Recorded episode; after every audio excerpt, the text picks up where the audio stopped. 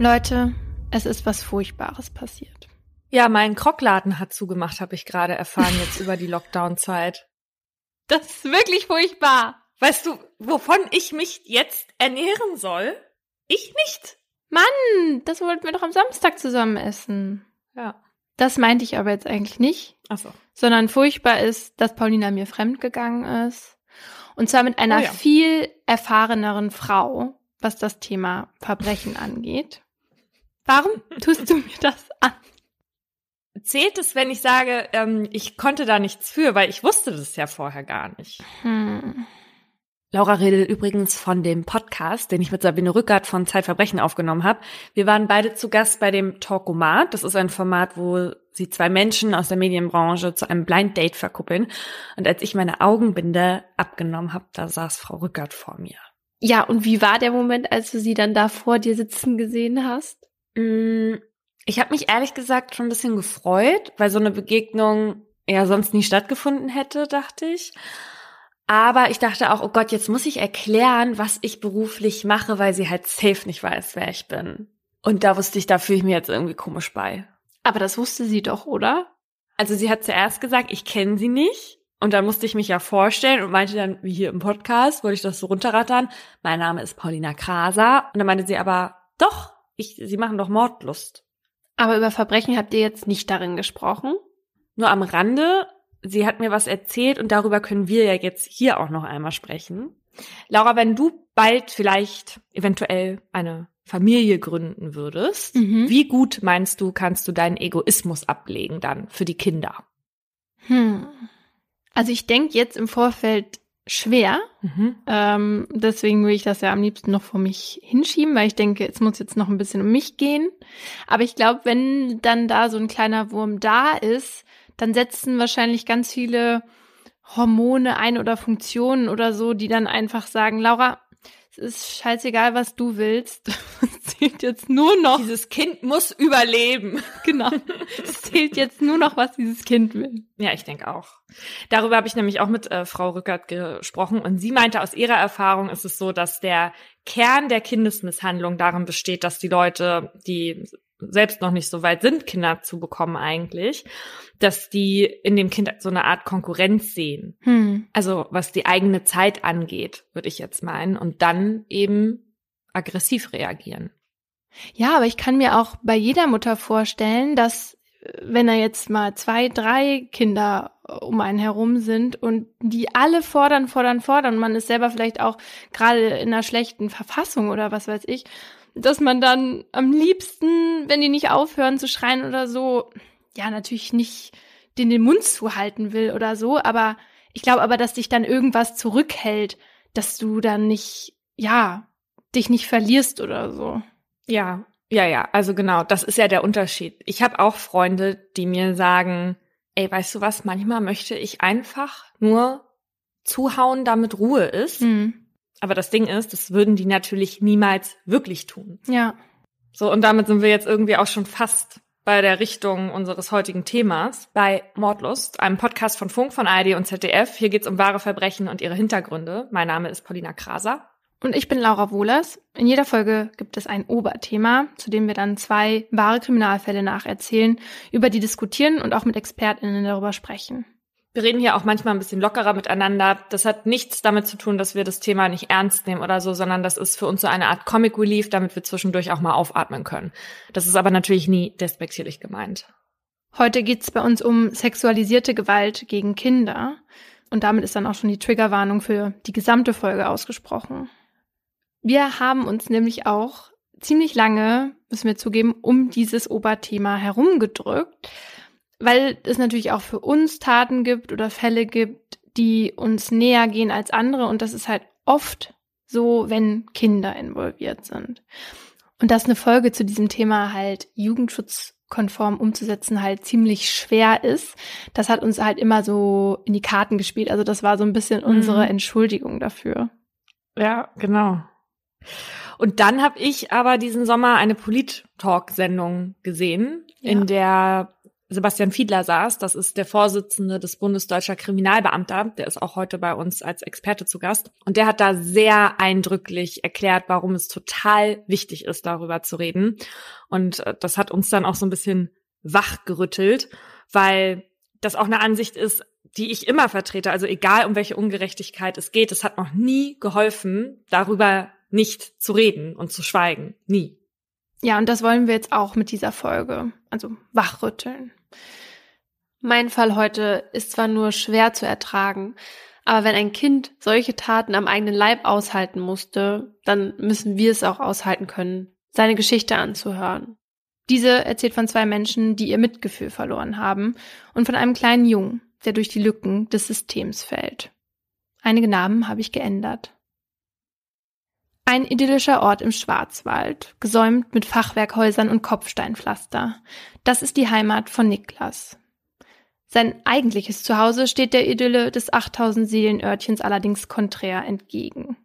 Die 40 Quadratmeter Wohnung seiner Mutter Bea ist dreckig und verwahrlost. Das Wohnzimmer, das gleichzeitig als Schlafzimmer für die beiden fungiert, quillt über vor leeren Flaschen, benutzten Küchentüchern und Zigarettenstummeln. Dunkel ist es wegen der verhängten Fenster auch noch. Hier kommt nie ein Klassenkamerad oder eine Klassenkameradin hin. Nicht, weil Niklas das nicht gerne hätte, sondern weil die Eltern der anderen Kinder das verbieten. Auf seine eigenen Eltern kann der Junge auch nicht zählen. Die Mutter liegt lieber auf dem Sofa, als sich mit ihrem Kind zu beschäftigen, und sein Vater ist an einer Überdosis gestorben, als Niklas drei Jahre alt war. Im Jahr 2015 kommt dann ein neuer Mann in das Leben des Siebenjährigen. Er heißt Martin und stellt sich als Freund seiner Mutter vor. Es dauert nicht lange, da zieht der Fremde bei ihnen ein und sorgt dafür, dass noch weniger Platz für Privatsphäre ist. Martin übernimmt die Rolle des Familienoberhaupts und erklärt Niklas, er könne auch Papa zu ihm sagen. Im Mai fasst sein neuer Papa ihn zum ersten Mal an und drückt ihm danach einen 20-Euro-Schein in die Hand. Mit diesem Tag endet Niklas Kindheit, denn es bleibt nicht bei dem einen Mal. Auf die Hilfe seiner Mutter kann der Siebenjährige auch nur kurz hoffen, so lang, bis sie zum ersten Mal mitmacht. In den nächsten zwei Jahren wird Niklas immer wieder sexuell missbraucht. Auch von fremden Männern, die Videos von ihm im Internet gesehen haben. Einer davon kommt aus dem Ausland, wird der Spanier genannt. Dieser Mann hat viel Geld und so bekommt Niklas immer wieder teure Geschenke von ihm, wie zum Beispiel ein Laptop. Ein anderes Mal fahren alle zusammen in den Freizeitpark. Bea, Martin, Niklas und der Spanier. Davon hängt ein Foto in der Küche.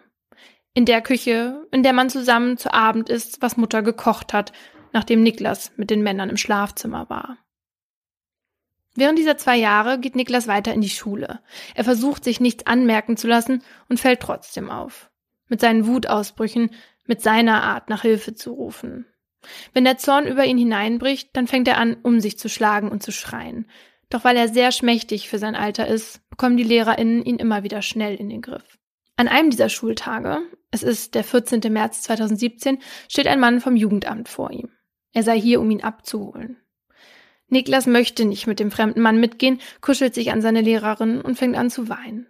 Doch er muss mit und kommt in eine neue Familie. Dort lebt sich Niklas schnell ein und genießt es, mit den anderen Kindern Kontakt zu haben. Nach seiner Mutter fragt er nicht. Zwei Wochen nach seinem Einzug kommt sie ihn aber trotzdem besuchen. Und als sie wieder weg ist, weint Niklas. Schließlich sagt er aber zu seiner Pflegemutter, dass er zurück nach Hause möchte. Und ein paar Wochen später kommt es genau so. Es war ein kurzer Urlaub von seinem Martyrium, das jetzt noch schlimmer ist als je zuvor. Es dauert noch bis September, bis es endlich wieder aufhört. Genauer bis zum 16. des Monats. An diesem Tag kommt die Polizei zu ihnen nach Hause. Niklas sitzt auf dem Schoß seiner Mutter, als sie ihn mitnehmen wollen. Und der Neunjährige steht auf und geht mit. Diesmal ganz ohne zu weinen. Mit der Festnahme von BAT und Martin L. endet der Albtraum des kleinen Jungen. Und es dauert ein paar Monate, bis ganz Deutschland davon erfährt. Von dem Fall, den das LKA Baden-Württemberg als die schlimmste Tat von Kindesmissbrauch einstuft, die je in die Zuständigkeit fiel. Und alle fragen sich, wie konnte das passieren? Eine Mutter, die mit ihrem Freund ihr eigenes Kind missbraucht und im Internet verkauft. Peu à peu wird bei der Antwort darauf deutlich, dass dieser Albtraum hätte verhindert werden können, wenn die Behörden zusammengearbeitet und ihre Verantwortung nicht weitergeschoben hätten. Denn Niklas ist 2017, als man ihn für ein paar Wochen aus der Familie holt, kein unbeschriebenes Blatt beim Jugendamt. Er hat schon als Kleinkind eine Akte, nachdem seine Mutter eine kinderärztliche Pflichtuntersuchung verpasst. Als Niklas im Kindergarten ist, wird das Jugendamt erneut benachrichtigt, wegen Niklas Unterentwicklung. Und einige Zeit später hilft man bei der Kostenübernahme für eine Zahn-OP, weil seine Milchzähne so schlecht sind. Als der Junge fünf Jahre alt ist, ist das Jugendamt wieder zur Stelle, um eine passende Schule für ihn zu finden. Niklas ist also auf dem Schirm dieser Behörde, als Martin L. 2015 in sein Leben tritt. Und Martin L. ist ebenfalls bekannt. Nicht beim Jugendamt, aber bei der Justiz. Denn er ist vorbestraft wegen schwerem sexuellen Missbrauch von Kindern und Jugendlichen. Oh. Hm. Schon 2003 fällt er erstmals wegen einer Sexualstraftat auf. Aus seinem Handy findet die Polizei damals kinderpornografische Bilder und bei ihm zu Hause CDs und Videos. Im März 2005 kommt er deshalb vors Amtsgericht und wird zu einer Strafe von einem Jahr Haft verurteilt. Auf Bewährung. Uff. Ihm wird aufgelegt, eine Therapie gegen seine sexuellen Neigungen zu machen und für Gericht erklärt sich Martin L. auch bereit dazu, wird dies aber nicht tun. Stattdessen werden seine Taten schlimmer. Vier Jahre später vergewaltigt er eine 13-Jährige und verschickt Bilder davon im Darknet, um sich weiteres Material zu beschaffen. Die Polizei erwischt ihn und beschlagnahmt seinen PC. Noch am selben Tag kauft sich Martin L. einen neuen und speichert hunderte neue Videos darauf ab. Er kommt wieder vor Gericht. Dort legt er ein glaubhaftes Geständnis ab, heißt es in den Akten. Er entschuldigt sich zudem und gibt an, sich therapieren lassen zu wollen. Wieder einmal. Daraufhin wird er im August 2010 zu vier Jahren und drei Monaten Haft verurteilt. Obwohl die formellen Voraussetzungen für die von der Staatsanwaltschaft beantragten Sicherungsverwahrung vorliegen, verzichtet das Gericht darauf. Sie haben eine zweite Chance verdient, sagt die Vorsitzende Richterin zu Martin L. gewandt. Als ob das die zweite gewesen wäre. Ja, richtig. Oh mein Gott. Als er im Februar 2014 entlassen wird, gilt er aber weiterhin als extrem rückfallgefährdet und erhält deshalb eine Menge Auflagen. Fünf Jahre Führungsaufsicht. Das heißt, er kriegt eine Bewährungshelferin zur Seite gestellt, die ihn kontrollieren soll. Er muss außerdem eine Therapie in der forensischen Ambulanz machen und wird Teil des Spezialprogramms der Polizei für besonders rückfallgefährdete SexualstraftäterInnen. Und er muss sich von Kindern und Jugendlichen fernhalten. Erlaubt ist ihm der Kontakt nur dann, wenn ein Elternteil dabei ist. Das alles erzählt er BAT kurze Zeit, nachdem sich die beiden kennenlernen. Für sie ist das offenbar kein Problem, denn sie stellt diesem Mann bald darauf ihren siebenjährigen Sohn vor. Oh, obwohl Martin L. von mehreren Stellen kontrolliert werden soll, bekommt niemand mit, dass er ziemlich oft bei der Familie ein- und ausgeht. Vor seinem Therapeuten, bei dem er nur jede zweite Sitzung wahrnimmt, gibt er den geläuterten Martin L., der jetzt eine feste Freundin hat, mit deren Sohn er sich sehr gut versteht. Auf den ausdrücklichen Wunsch von Martin L. bescheinigt der Psychologe ihm schon bald, dass er für den Sohn seiner Freundin keine Gefahr darstellt. Um den Mann zu überzeugen, war BAT sogar einmal mit in die Therapiestunde gekommen. Später wird rauskommen, dass der Psychologe überhaupt nicht befugt war, so etwas auszustellen. Aber nicht nur dort, auch bei dem Spezialprogramm der Polizei und der Bewährungshelferin macht Martin L. offenbar einen guten Eindruck, denn wirklich überprüft wird er nicht. Während Martin L. hier allen etwas vorspielt, legt auch BAT eine bühnenreife Performance ab. Dann, als das Jugendamt sich bei ihr meldet, nachdem Niklas in der Schule mit Wutausbrüchen auffällt. Sie gibt sich besorgt, nimmt auch Hilfe an, aber nur solange die BetreuerInnen nicht in die Wohnung kommen. Sie vertraut ihnen sogar an, dass sie Depressionen hat. Geldprobleme sind der Grund.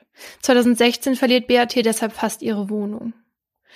Doch das ist bald schon wieder vom Tisch, und zwar nachdem Martin L. die Idee hat, Niklas im Darknet für viel Geld anzubieten. Im April 2016 ermittelt dann die Staatsanwaltschaft erneut gegen Martin L. wegen des Besitzes von Kinderpornografie.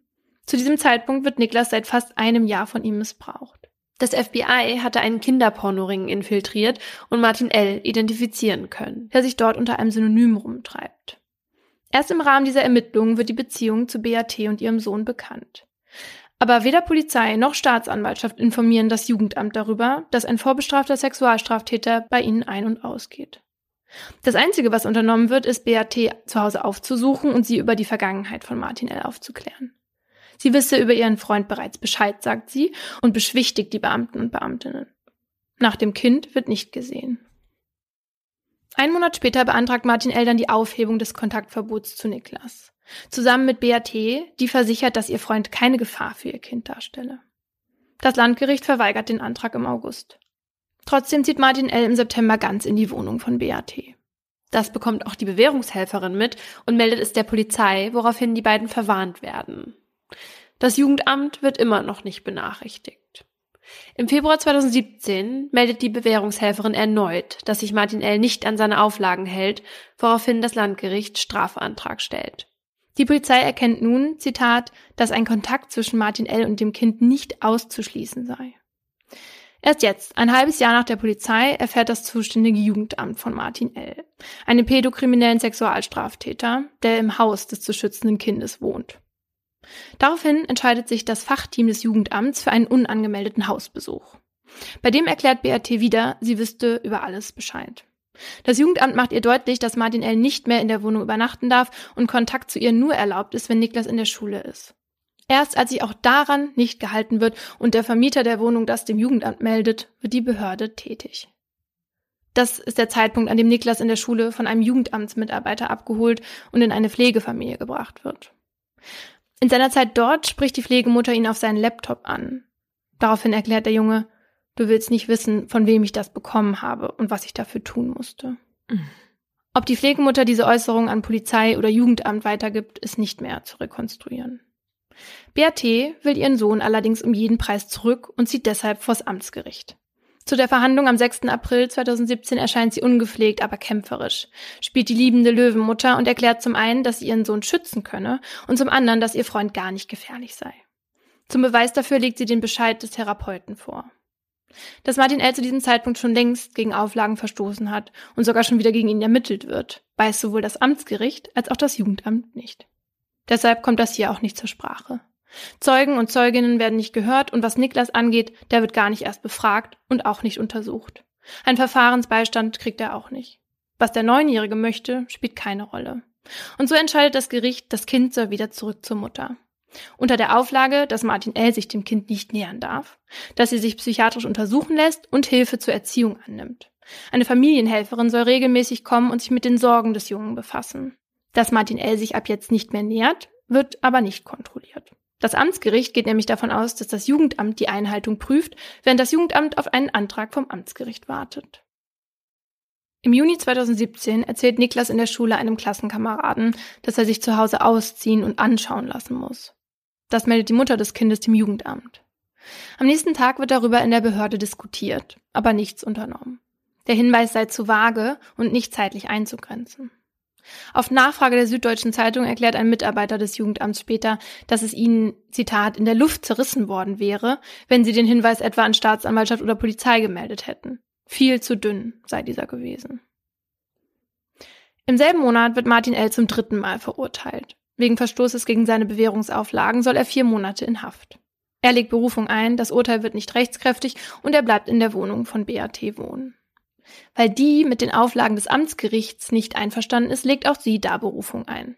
Und so kommt es im Juli 2017 zur Verhandlung am Oberlandesgericht. Die Vorsitzende Richterin ist ein bekanntes Gesicht, zumindest für Martin L. Denn sie ist die Frau, die ihm 2010 eine zweite Chance gegeben hat. Sie weiß also genau, mit wem BAT es hier zu tun hat und was dieser Mann Kindern angetan hat. Doch auch hier, Auftritt der kämpfenden Mutter, die versichert, dass Martin L. die Wohnung nicht betreten und es auch keine gemeinsamen Freizeitaktivitäten geben wird. Das alles tönt BAT, während Martin L. immer noch bei ihr wohnt und das Kind im Internet anbietet. Die Richterin glaubt ihr und schwächt die Auflagen ab. Zwar soll Martin L. weiterhin keinen Kontakt zu dem Jungen haben, aber BAT muss sich nicht einer psychiatrischen Untersuchung unterziehen und es muss auch keine Erziehungshelferin in die Familie kommen, die sich um den Jungen kümmert.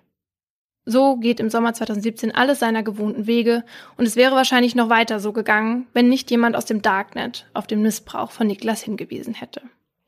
Am 10. September nämlich geht dazu beim BKA ein anonymer Hinweis ein. Von einem User, dem das, was er sah, wohl zu hart war. Oh, krass. Also. Ja. Ich meine, der ist ja auch nicht ohne Grund wahrscheinlich auf diesen Seiten unterwegs. Ja. Weil das ist ja nicht wie bei Google, dass man aus Versehen mal irgendwo landet, sondern man geht ja schon mit einer konkreten Absicht auf eine bestimmte Seite. Ja. Das äh, klingt richtig übel. Ja. Und durch diesen Hinweis konnten BAT und Martin L. dann sechs Tage später festgenommen und Niklas gerettet werden. Nach der Festnahme kommt der Junge zu einer Pflegefamilie. Dort bekommt er in der nächsten Zeit immer wieder Besuch von einer Kriminalbeamtin, die versucht, Vertrauen zu ihm aufzubauen. Das dauert eine ganze Weile, weil Martin L. dem Jungen eingeredet hatte, dass wenn er mit der Polizei spricht, er ins Heim müsse.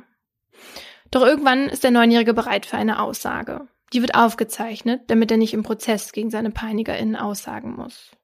Aber auch ohne die wäre es für die Staatsanwaltschaft ein leichtes, Anklage zu erheben, denn Niklas Martyrium ist auf Video festgehalten.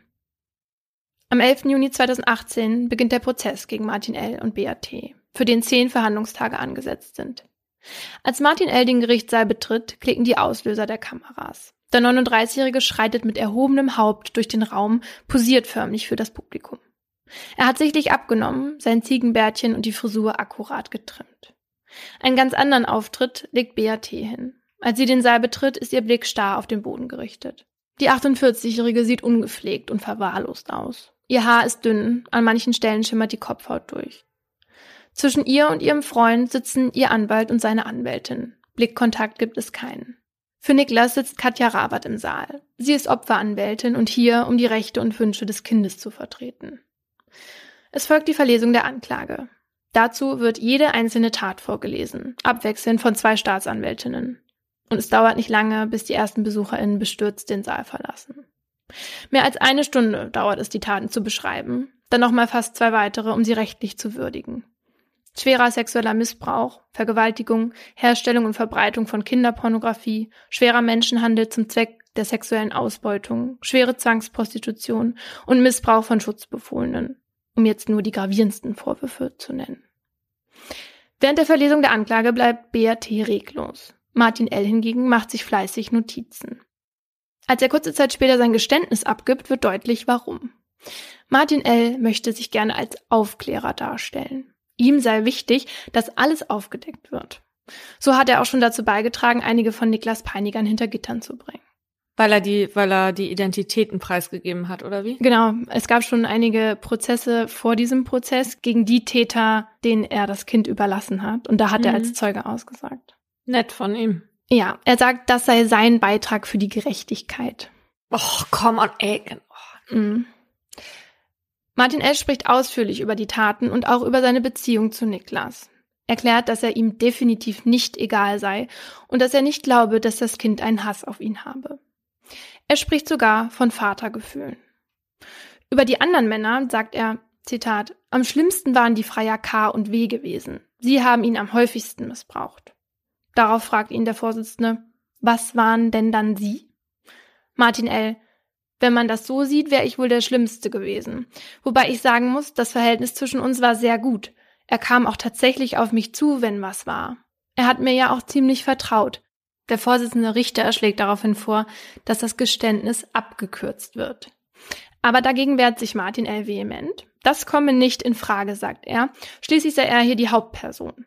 Für ihn sei es auch schlimm, dass BAT hier sitzt und alles verloren hat. Sie sei ihm hörig gewesen.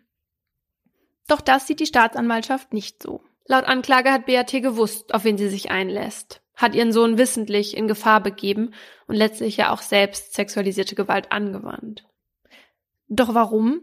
Das können sich Staatsanwaltschaft und auch das anwesende Publikum nur denken, denn BAT steuert nicht viel zur Aufklärung bei, wirkt geistig abwesend. Deswegen soll ein Gutachter Abhilfe schaffen.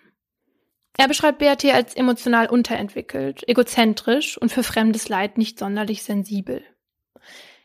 Erst sei es ihr darum gegangen, ihren Freund nicht zu verlieren, danach um das Finanzielle. Hörig sei sie Martin Ellen dabei nicht gewesen. Es liege auch keine seelische Störung vor, womit BAT als voll schuldfähig einzustufen sei. Dasselbe gelte für Martin L. Der Gutachter bescheinigt ihm zwar eine Störung im Sinne einer Pädophilie, dazu eine sexuelle, aggressiv-destruktive Nebenströmung und eine dissoziale Persönlichkeitsstörung. Das gehe aber alles nicht so weit, als dass es krankhaft sei. Und so fällt am 7. August 2018 das Urteil. Martin L. bekommt zwölf Jahre Haft mit anschließender Sicherungsverwahrung und BAT muss zwölfeinhalb Jahre ins Gefängnis. Außerdem müssen sie gemeinsam 40.000 Euro Schmerzensgeld an Niklas zahlen. Die Urteilsbegründung dauert zwei Stunden. Dazu nimmt der Vorsitzende die Anwesenden noch einmal mit in die dunkle Welt, die zwei Jahre lang Niklas Alltag war.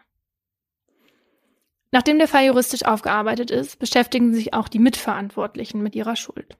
Dazu wird eine Arbeitsgruppe gebildet, die sich aus Personen des Oberlandesgerichts, des Amtsgerichts und des Jugendamts zusammensetzen, also die Personen, die Niklas hätten schützen können und die sich im Nachhinein mit viel Kritik und auch mit Anzeigen konfrontiert sehen. In ihrem Abschlussbericht räumen sie Fehler und Versäumnisse ein und erklären, wie solche in Zukunft verhindert werden sollen. Auch auf Landesebene beschäftigt man sich mit Niklas Geschichte, setzt die externe Kommission Kinderschutz ein. Erst Anfang dieses Jahres wurde deren Abschlussbericht mit Empfehlungen veröffentlicht. Unter anderem sollen mehr Therapieplätze und Kindertraumaambulanzen eingerichtet werden, FamilienrichterInnen umfassend fortgebildet und auch kleine Kinder zukünftig von den zuständigen Stellen angehört werden. Ganz oben auf beiden Abschlussberichten steht die Forderung einer besseren Kooperation der Behörden. Hätte man miteinander geredet und die Verantwortung nicht einfach weitergeschoben, hätte Niklas dieses Schicksal sehr wahrscheinlich erspart werden können. Heute lebt er bei erfahrenen Pflegeeltern, bei denen er sich sehr wohl fühlt und zu welchen er eine enge Bindung aufgebaut hat. Er wohnt dort mit Geschwistern zusammen und wird psychologisch begleitet. Weit weg von dem Ort, an dem er von so vielen im Stich gelassen wurde. An allererster Stelle von seiner eigenen Mutter. Am Anfang hat Niklas noch nach ihr gefragt, auch ob er zu ihr zurück dürfe. Das hat mittlerweile aufgehört. Seine Anwältin hat Hoffnung, was Niklas Zukunft angeht. Er habe Ressourcen, auf die er zurückgreifen könne, um sein Leben trotz der schrecklichen Ereignisse zu meistern. Sie sagt, man dürfe solchen Kindern nicht eine vermeintlich düstere Zukunft vorwegnehmen. Das wäre ein zweiter Übergriff.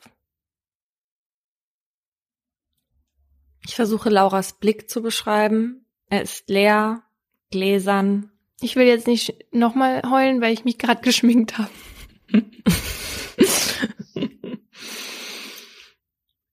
Im Grunde genommen hat das Gericht ja schon fast alles ausgereizt, was da irgendwie an Maximalstrafe drin war. Aber ich finde es halt absurd, dass es so lange gedauert hat. Am Ende hat das eine Kindheit eines kleinen Menschen gekostet, wenn nicht sogar mehr. Also was man dazu sagen kann, also die Höchststrafe wäre 15 Jahre gewesen. 15, ja. Also warum sie ihm die nicht gegeben haben, weil, weil er ja sehr dazu beigetragen hat, das aufzuklären und halt geholfen hat, die anderen Männer zu identifizieren. Das wird er ja aber auch genau nur aus diesem Grund getan haben, ja. damit er dann halt nicht 15 Jahre kriegt. Sicher nicht. Ja. Und das wird ihm sein Rechtsbeistand genau so gesagt haben. Und bei ihr äh, kommen diese 15 Jahre auch nicht zu tragen, weil sie auch keine Vorstrafen hatte. Aber was man bei ihr schon sehr vermisst hat in der Verhandlung war Reue dass man mal zeigt, dass es ihr leid tut, auch für das Kind, ja. Das ist natürlich das, was, was natürlich auch die Opferanwälte immer hoffen, dass da noch kommt, dieses Entschuldigen oder Reue zeigen, einfach für das Kind, ne? dass das mhm. Kind damit auch besser umgehen kann. Und das ist natürlich, also sie ist nicht in Revision gegangen, weil sie dann gesagt hat, beziehungsweise hat das ihr Verteidiger gesagt, um dem Kind zu zeigen, nu ist es jetzt auch mal gut. Aber das kann natürlich auch einfach vom Verteidiger eine wohlwollende Aussage gewesen sein und muss nicht von der Mutter gekommen sein. Ja, also für manche Betroffene ist das ja tatsächlich so eine Art Eingeständnis. Aber ich weiß nicht, am Ende denke ich mir auch so, ich kann das halt nur sehr schwer glauben, wenn man über so einen Zeitraum solche Dinge getan hat, dass man dann im Gericht sagt, es tut einem leid und damit wohl möglich dem Kind noch suggeriert, es tut einem wirklich leid, obwohl man das einfach nur sagt, um eine geringere Strafe zu kassieren. Ja. Was in dem Fall, so wie ich ihn jetzt erzählt habe, so ein bisschen kurz gekommen ist, ist halt die Geschichte aus Niklas Sicht. Das hat aber ganz einfach jugendschutzrechtliche Gründe. Aber was man ja sagen kann, ist, dass seine Sicht der Dinge, also seine Stimme sozusagen ja auch lange unter den Tisch gefallen ist. Und das hat sich erst mit der Gerichtsverhandlung geändert, nämlich dann, als es die Opferanwältin gab was die Opferanwältin Katja Rabat genau für Niklas getan hat und wie ihre Arbeit für minderjährige Opfer sexualisierter Gewalt aussieht. Darum geht's jetzt in meinem Aha. Eine Opferanwältin wie Katja Rabat wird in der Regel von der Staatsanwaltschaft einbestellt. Und sie ist dann dafür da, den Kindern, auch wenn die Kinder selbst nicht an der Verhandlung teilnehmen, eine Stimme zu geben. Und weil es sich eben um Kinder handelt und nicht um Erwachsene, sieht die konkrete Arbeit da ein bisschen anders aus, als jetzt zum Beispiel die von Anwälten oder Anwältinnen der Nebenklage. Am Telefon hat die Juristin mir erklärt, wo die Unterschiede liegen. Was man sagen kann, ist, dass man die nötige Geduld und, und die nötige Zeit auch einbringen muss. Ich kann nicht wie mit einem Erwachsenen in einem Erstberatungsgespräch schon große Fragen thematisieren. Das geht nicht, sondern dass man eher demjenigen Angebote macht, anbieten kann, dass er hier über alles sprechen kann, auch gerade weil ich eine Schweigepflicht habe. Aber auch, dass er erstmal einen Überblick bekommt über seine Rechte und Möglichkeiten und informiert wird. Also selber nicht sprechen muss, wenn er das nicht möchte. Und ein zweites, ein zweites Standbein ist letztlich auch, dass man demjenigen das Gefühl vermittelt, dass man hier alles aussprechen kann und dass ich auch im Verfahren auch alles aushalten kann. Also mitweinen oder mitleiden, denke ich, das verbietet sich weitestgehend, sondern dass man schon empathisch dabei ist und äh, auch mit demjenigen warmherzig umgeht, ohne dass man zu emotional wird, sondern der Betroffene sollte das Gefühl haben, einer behält den Überblick und behält auch die Ruhe, alles durchzustehen, was im Verfahren kommt. Katja Rabat bereitet die Kinder dann auf dem Prozess vor und hält sie währenddessen halt immer auf dem Laufenden, erklärt ihnen, was passiert und was passieren kann und versucht auch immer, wenn es geht, dass die Kinder nicht öfters vernommen werden müssen und auch nicht vor Gericht kommen müssen, um nochmal zu erzählen, was ihm passiert ist. Im Fall von Niklas war das ja so, dass es keine zweite Vernehmung geben musste und er auch nicht irgendwie anwesend sein musste, weil die TäterInnen erstens geständig waren und weil halt auch alles auf Video aufgenommen war. Aber das ist ja nicht immer so und manchmal ist es halt dann nötig, dass die Kinder aussagen. Also ich kann im Prinzip sonst keinem Kind versprechen, dass es nur einmal vernommen wird. Es gibt aber schon Möglichkeiten, diese Vernehmung in der Hauptverhandlung so erträglich wie möglich zu gestalten. Also das Kind hat die Möglichkeit, eine Videovernehmung zu machen. Es sitzt nicht im Saal, es muss den Angeklagten nicht nochmal sehen. Es hat als Vernehmungsperson nur den Vorsitzenden Richter. Das ist bei Minderjährigen so vorgeschrieben. Und der Vorsitzende kann dann auch das Fragerecht zwar anderen erteilen, muss es aber nicht. Also es besteht dann die Möglichkeit, dass man das Kind nur durch den Richter vernehmen lässt. Dann wird eine kurze Pause gemacht. Der Richter sammelt die Fragen der anderen Verfahrensbeteiligten und fragt dann quasi nochmal einen zweiten Fragenkatalog ab, ohne dass das Kind einer Befragung durch den Staatsanwalt oder durch den Verteidiger ausgesetzt ist. Außerdem steht jedem Kind eine Vertrauensperson zu, die dann mitkommt zu den Vernehmungen und wenn es die nicht gibt, dann gibt es eine psychosoziale Prozessbegleitung von einer Beratungsstelle, die sich dann ähm, um das Kind kümmert. Und zusammen mit dem Opferanwalt oder der Opferanwältin wird das dann gewährleistet, dass sich dieser ganze Prozess für das Kind halt so erträglich wie möglich irgendwie gestaltet. Aber mal abgesehen von den Aussagen an sich ist für Kinder ja auch vor allem schlimm, gegen wen die sich richten. Weil häufig handelt es sich bei den PeinigerInnen ja irgendwie um Vertrauenspersonen und manchmal, wie im Fall von Niklas, sogar um die eigene Mutter. Und was das für Kinder bedeutet, ähm, hat mir Katja Rabat so erklärt. Das ist für die Kinder ungemein belastend, gerade die Mütter auch zu belasten als Mitwisserinnen oder Mittäterinnen manchmal auch oder als schlicht als Frauen, die teilweise bewusst auch wegschauen, was zu Hause passiert, weil es ja trotzdem die Mutter ist, die wird geliebt, das ist oft die einzige Bezugsperson und die möchten die Kinder schützen um jeden Preis.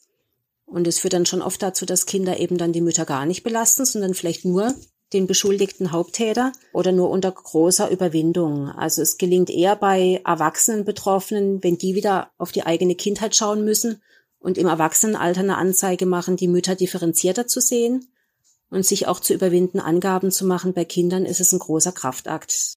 Rabat sagt, dass dem Kind ja auch irgendwie der letzte Halt genommen wird, wenn es dann realisiert, dass die Mama halt bewusst nicht geschützt hat. Und trotzdem behalten die Kinder ja dann oft dieses ambivalente Verhältnis, das am Ende auch die Arbeit von Katja Ravat zum Teil bestimmt.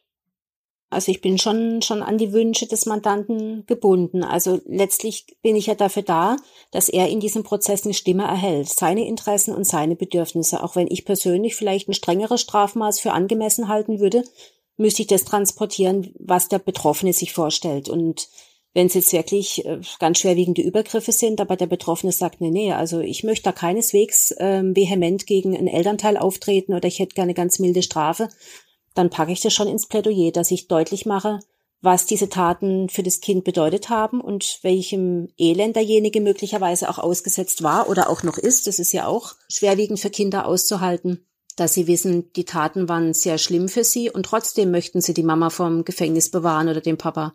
Bei Niklas war das so, dass er sich für Martin L. und auch die anderen Männer gewünscht hat, dass die lange ins Gefängnis kommen. Was seine Mutter angeht, ähm, da hat er nichts gesagt, also hat er gar nichts gegenüber seiner Anwältin gesagt.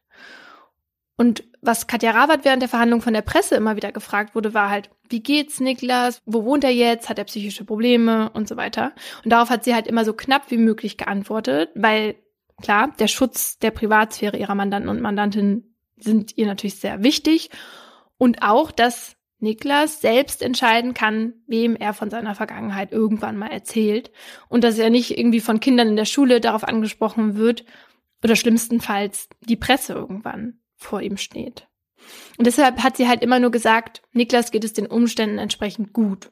Und das war's dann. Und dafür hat sie aber echt von ein paar Seiten dann Kritik einstecken müssen, also von der Presse, so nach dem Motto, so einem Kind kann es gar nicht gut gehen, was fällt dir ein, diese Aussage zu machen. Ja gut, dann finde ich aber auch geil, dass sie dann überhaupt fragen. Also sie fragen dann, um dann die Antwort zu bekommen, ihm geht's richtig schlecht. Ja, und das kann sie auch bis heute nicht verstehen. Letztlich muss man ja sehen, die Übergriffe haben ja durch die Inhaftierung, durch die Festnahme der Beschuldigten, die haben ja geendet. Und es ist ja auch, egal wie schlimm das ist, was jemand erlebt hat, ist ja auch was Befreiendes, dass er diesen Übergriffen nicht mehr ausgesetzt ist und in einem guten Umfeld leben kann. Das sind schon auch positive Aspekte bei allem Schlimmen, was man im Kopf weiterhin als Betroffener noch hat an Erinnerung, womit man leben muss.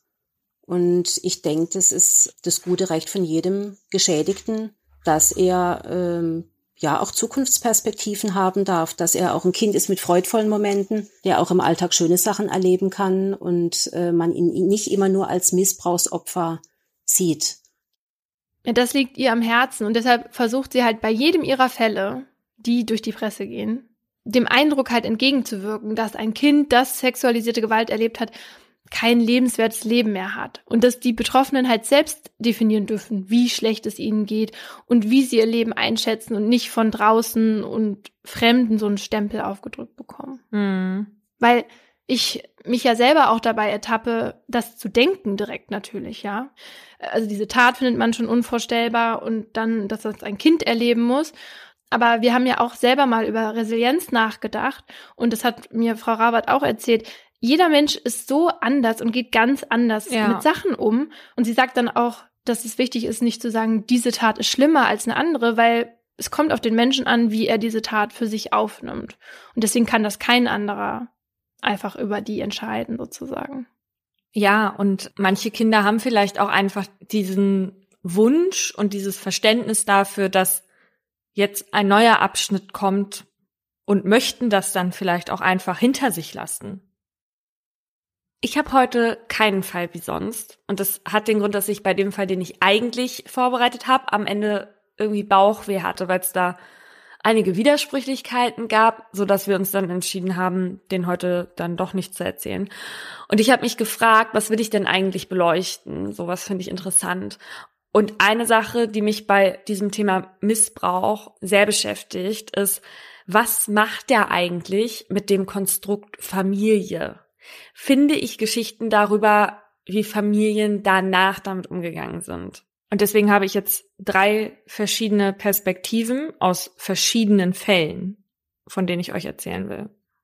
Alle Namen sind geändert. Eigentlich hat Emma eine tolle Kindheit. Ihre Mutter und ihr Vater sind zwar nicht mehr zusammen, aber dafür kam ein neuer Mann ins Leben. Kai.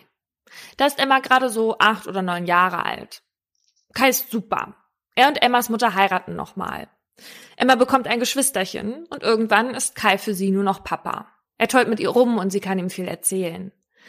Aber wenn Emma heute zurückschaut, weiß sie, dass es schon früh anfing, ohne dass sie das damals wusste. Als sie so neun oder zehn war, so genau weiß Emma das heute nicht mehr, da kommt er immer dann ins Bad, wenn sie gerade duscht. Es gibt einige solcher Situationen. Aber so richtig schlimm für Emma wird es erst, als sie zwölf ist. Ihre Mutter ist abends immer schnell K.O. und geht mit dem Geschwisterchen schon schlafen. Emma muss sich dann zu Kai setzen, der ja eigentlich Papa ist, und der will sie dann aufklären. So verpackt er es zumindest. Da muss Emma über Jungs erzählen, ob sie sich schon für die interessiert, ob sie schon mal Sex hatte oder sich anfasst. Mhm. Irgendwann werden die Gespräche immer intimer. Kai erzählt von seinem Sexualleben. An dem einen Abend zeigt er ihr dann das erste Mal ein Porno. Oh. Emma ist peinlich berührt und schämt sich. Sie weiß zu dem Zeitpunkt nicht, dass das völlig übergriffig ist, weil sie ja noch nie vorher damit in Berührung gekommen ist. An einem Abend dann kommt er abends rüber zu Emma ins Kinderzimmer, legt sich neben sie ins Bett und fängt an, sie anzufassen. Kyle sagt dann immer, dass sie es niemandem erzählen darf, weil sich ihre Mutter dann von ihm trennt. Und das will Emma ja nicht. Sie will auch ihren Ersatzpapa nicht verlieren.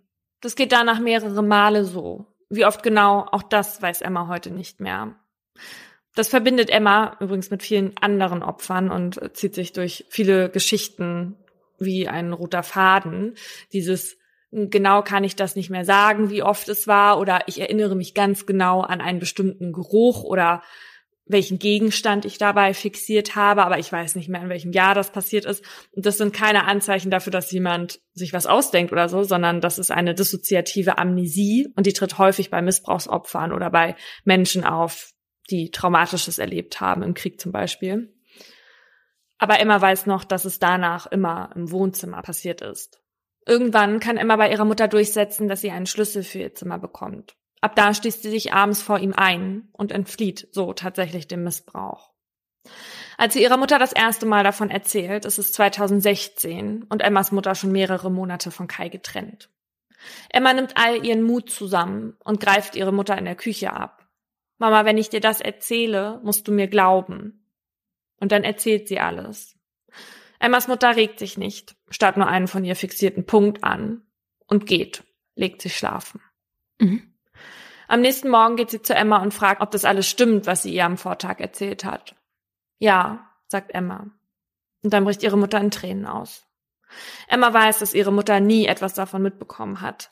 Nicht nur, weil es ihr Partner war, dem sie das am allerwenigsten zugetraut hat, sondern auch, weil Emma nie etwas angedeutet hat. Die beiden entscheiden sich, Anzeige zu erstatten. Als Emma vor einer Polizistin sitzt, die ihre Aussage aufnimmt, sieht sie, wie sie reagiert bei dem, was Emma erzählt. Das ist das erste Mal, dass Emma realisiert, dass ihr wirklich etwas Schlimmes passiert ist. 2018 startet der Prozess gegen den Stiefvater. Emma hat eine Freundin dabei, die sie unterstützen soll. Kai muss draußen warten, während Emma ihre Aussage macht. Das haben sie durchsetzen können mit der Begründung, dass sie sonst nicht in der Lage gewesen wäre, auszusagen. Aber auch so fällt es ihr schwer. Während sie die Fragen beantwortet, fängt sie an zu weinen. Kai bekennt sich vor Gericht nicht schuldig. Kein Eingeständnis für das, was er getan hat. Das Gericht verurteilt ihn zu zwei Jahren Haft. Die Strafe wird aber zur Bewährung ausgesetzt. Außerdem muss er Emma 3000 Euro Schmerzensgeld zahlen. Kai geht in Berufung, zieht sie danach aber wieder zurück. Und für Emma ist das, wie wir eben schon besprochen haben, so eine Art Eingeständnis. Mhm. Auch wenn es natürlich nicht wirklich eins ist. Das ist halt das Einzige, was sie kriegt. Das Schmerzensgeld muss er ja erstmal auch nicht zahlen, denn er hat Privatinsolvenz angemeldet. Eine Therapie muss er auch nicht machen. Emma hat sich bei den Kollegen und Kolleginnen von Follow Me Reports gemeldet, weil sie findet, dass viel zu wenig über das Thema gesprochen und viel zu wenig aufgeklärt wird. Das begünstigt, dass Menschen sich nicht öffnen und nicht darüber erzählen. Emma würde immer dazu raten, Anzeige zu erstatten, wenn man sich in der Lage dazu sieht. Heute geht's ihr großartig, sagt sie. Was ich denke, was für die Opfer dann halt einfacher ist, ist, wenn die Mutter wirklich nichts mitbekommen hat. Ja. Oder irgendwie auch in so einer Art Abhängigkeit gelebt hat oder bedroht wurde oder so. Mhm. Emma hat es bestimmt sehr geholfen, dass die Mutter so reagiert hat, wie sie reagiert hat ähm, und mit ihr zusammen das alles durchgestanden hat. Weil oft ist es ja leider so, dass die Mutter weggeschaut hat oder es nicht sehen wollte. Und dann mhm. ist es für die Kinder natürlich noch schlimmer, weil sie dann beide Elternteile, die sie dann haben, irgendwie im Stich gelassen haben. Ja, und so geht halt nicht das Vertrauen in alle Personen komplett mhm. verloren. Ne? Ja. Es gibt eine ganz berührende Szene am Ende dieser Reportage und das ist, ähm, wo Emma und ihre Mutter, die sitzen nebeneinander und erzählen äh, von der Zukunft und so. Falls ihr euch das alles einmal ansehen möchtet, das könnt ihr bei Follow Me Reports auf dem Kanal tun. Link dazu findet ihr wie auch alle anderen Quellen in unserer Folgenbeschreibung. Die Quelle der nächsten Geschichte ist ein Text vom Blog Mama Moves und die Yavi, die den Blog macht, hat mir netterweise den Kontakt zu der Betroffenen hergestellt und dann hat sie mir erzählt, was ihr passiert ist. Kisten steht an ihrem Verkaufsstand auf dem Flohmarkt. Es ist ein Tag im September 2018. Sie will altes Zeug verkaufen, was sie nicht mehr braucht. Damit sie den Tag frei hat, ist ihre Mutter extra 200 Kilometer gefahren, um auf den kleinen Bruno aufzupassen. Sie kam schon gestern Nacht, damit Kirsten heute früh los konnte. Plötzlich steht ihre Mutter vor ihr. Ohne Bruno. Dafür mit Frühstück. Thomas würde auf ihn aufpassen, sagt ihre Mutter. Der sei spontan vorbeigekommen. Kirsten wird schlecht. Sie versucht sich zu beruhigen. Thomas ist der neue Mann ihrer Mutter, also ihr Stiefvater. Neu ist er eigentlich nicht mehr, denn Thomas war schon da, als Kirsten noch ein Kind war. Leider. Als Thomas Kirsten damals das erste Mal missbraucht, ist sie acht Jahre alt. Kirsten weiß noch ganz genau, wie seltsam das damals war, dass eine Person, der sie vertraut, Dinge mit ihr macht, die sie nicht will. Und sie weiß auch noch ganz genau, wie es war, als sie ihrer Mutter sagte, dass sie nicht will, dass Thomas sie weiterhin ins Bett bringt. Was es sie für eine Überwindung gekostet hat, das auszusprechen, was genau das für Dinge sind, die Thomas da macht. Und wie ihre Mutter daraufhin gesagt hat, dass sie nicht lügen soll und man sowas nicht behaupten darf, nur weil man jemanden nicht mag. Mhm. Bis Kirsten elf Jahre später auszieht, fühlt sie sich ausgeliefert. Vor allem, weil es auch nie wirklich aufhört. Je älter sie wird, desto weniger bemüht sich Thomas, seine Übergriffe zu verstecken. Wenn Thomas ihr dann in den Po kneift, bekommt Kirsten von ihrer Mutter das Gefühl, dass sie irgendwie selbst daran schuld ist. Sie soll halt nicht so kurze Kleidung tragen. Nachdem Kirsten ausgezogen war, hat sie so gut wie keinen Kontakt zu Thomas. Irgendwann besserte sich aber das Verhältnis zu ihrer Mutter wieder. Auch weil Kirsten gemerkt hat, dass sie sich bemüht. Und jetzt steht sie hier vor ihr und sagt, ihr Kind Bruno wäre allein mit dem Mann, der Kirsten die Kindheit geraubt hatte. Schnell schickt Kirsten ihre Mutter wieder zurück. Kirsten schafft es nicht, sich selbst zu beruhigen und bricht den Flohmarkttag ab. Als sie daheim ankommt, schläft Bruno. Kirsten will, dass ihre Mutter und ihr Mann gehen. Dann, abends, als sie Bruno ins Bett bringt, zerspringt Kirstens Herz in tausend Stücke. Das war nicht schön. Ich habe das gar nicht gemocht sagt Bruno und erzählt hm. völlig verängstigt von Dingen, die Opa Thomas gemacht hat. Oh da ist es wieder, das Gefühl von Machtlosigkeit.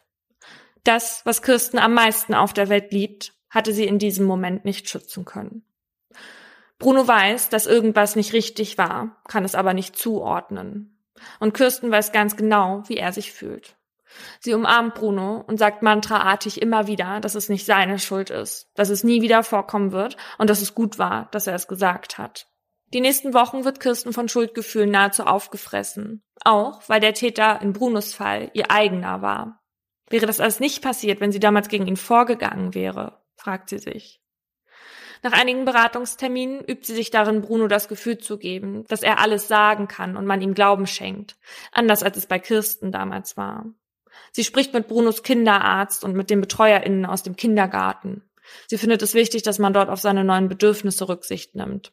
Er ist jetzt anhänglicher, will aber zum Beispiel neuerdings nur noch alleine auf die Toilette gehen. Der Arzt sagt, dass die Erinnerungen verblassen werden. Das Gefühl von Hilflosigkeit aber geht nicht so leicht. Kirsten tut alles daran, dass Bruno sich dem nicht ausgeliefert fühlt. Dann begreift Kirsten, dass sie nur für ihren Sohn stark sein kann, wenn sie selbst anfängt, ihr eigenes Trauma aufzuarbeiten. Dadurch findet sie auch die Kraft, gegen Thomas vorzugehen. Sie will sich ihm entgegenstellen, will ihn konfrontieren, will nicht mehr schweigen. Er soll wissen, dass es diesmal anders laufen wird. Für sich bräuchte sie das vielleicht nicht einmal, aber sie will, dass Bruno sieht, dass seine Mutter für ihn aufsteht, für ihn kämpft und an ihn glaubt. Also trifft sie sich noch einmal mit ihrer Mutter. Die hört sich an, was Kirsten zu sagen hat, sagt, sie muss das alles überdenken und entscheidet sich ein zweites Mal dazu, Kirsten nicht zu glauben. Mm -mm. Ja. Und auch von den anderen Familienmitgliedern kommen so Dinge wie, das ist doch keine schlüssige Geschichte, warum hast du denn damals nicht schon was gesagt? Und Kirsten bricht daraufhin den Kontakt zu ihrer Mutter komplett ab, weil sie vor allem wollte, dass Thomas Umfeld davon erfährt. Das ist immerhin ein bisschen Genugtuung. Außerdem sucht sie aktuell nach einer Möglichkeit, Thomas vor Gericht zu stellen, ohne dass Bruno in einem Prozess aussagen muss. Ihr ist wichtig, dass er geschützt wird. Sie will aber auch, dass Thomas sich irgendwie rechtfertigen muss. Sie glaubt, er würde sich zu sicher fühlen. Kirsten weiß, dass die Beweislast total ungenügend ist. Aber ihr primäres Ziel ist es nicht, dass er verurteilt wird, sondern dass ihn ein Prozess wenigstens ein bisschen belastet und weil sie Gewissheit braucht, alles Mögliche für Bruno getan zu haben. Kirsten wollte die Geschichte in dem Blog-Eintrag erzählen, weil es ihr wichtig ist, dass man seinem Kind zuhört, wenn es Schutz bei einem sucht. Und sie hofft, dass sie so anderen Mut machen kann, für ihre Kinder einzustehen. Ja, und weil, weil sie halt weiß, was es mit ihr gemacht hat, dass ihr nicht geglaubt wurde und dass ihr keiner geholfen hat, kann sie halt jetzt für ihren Sohn oder das bei ihrem Sohn halt besser machen.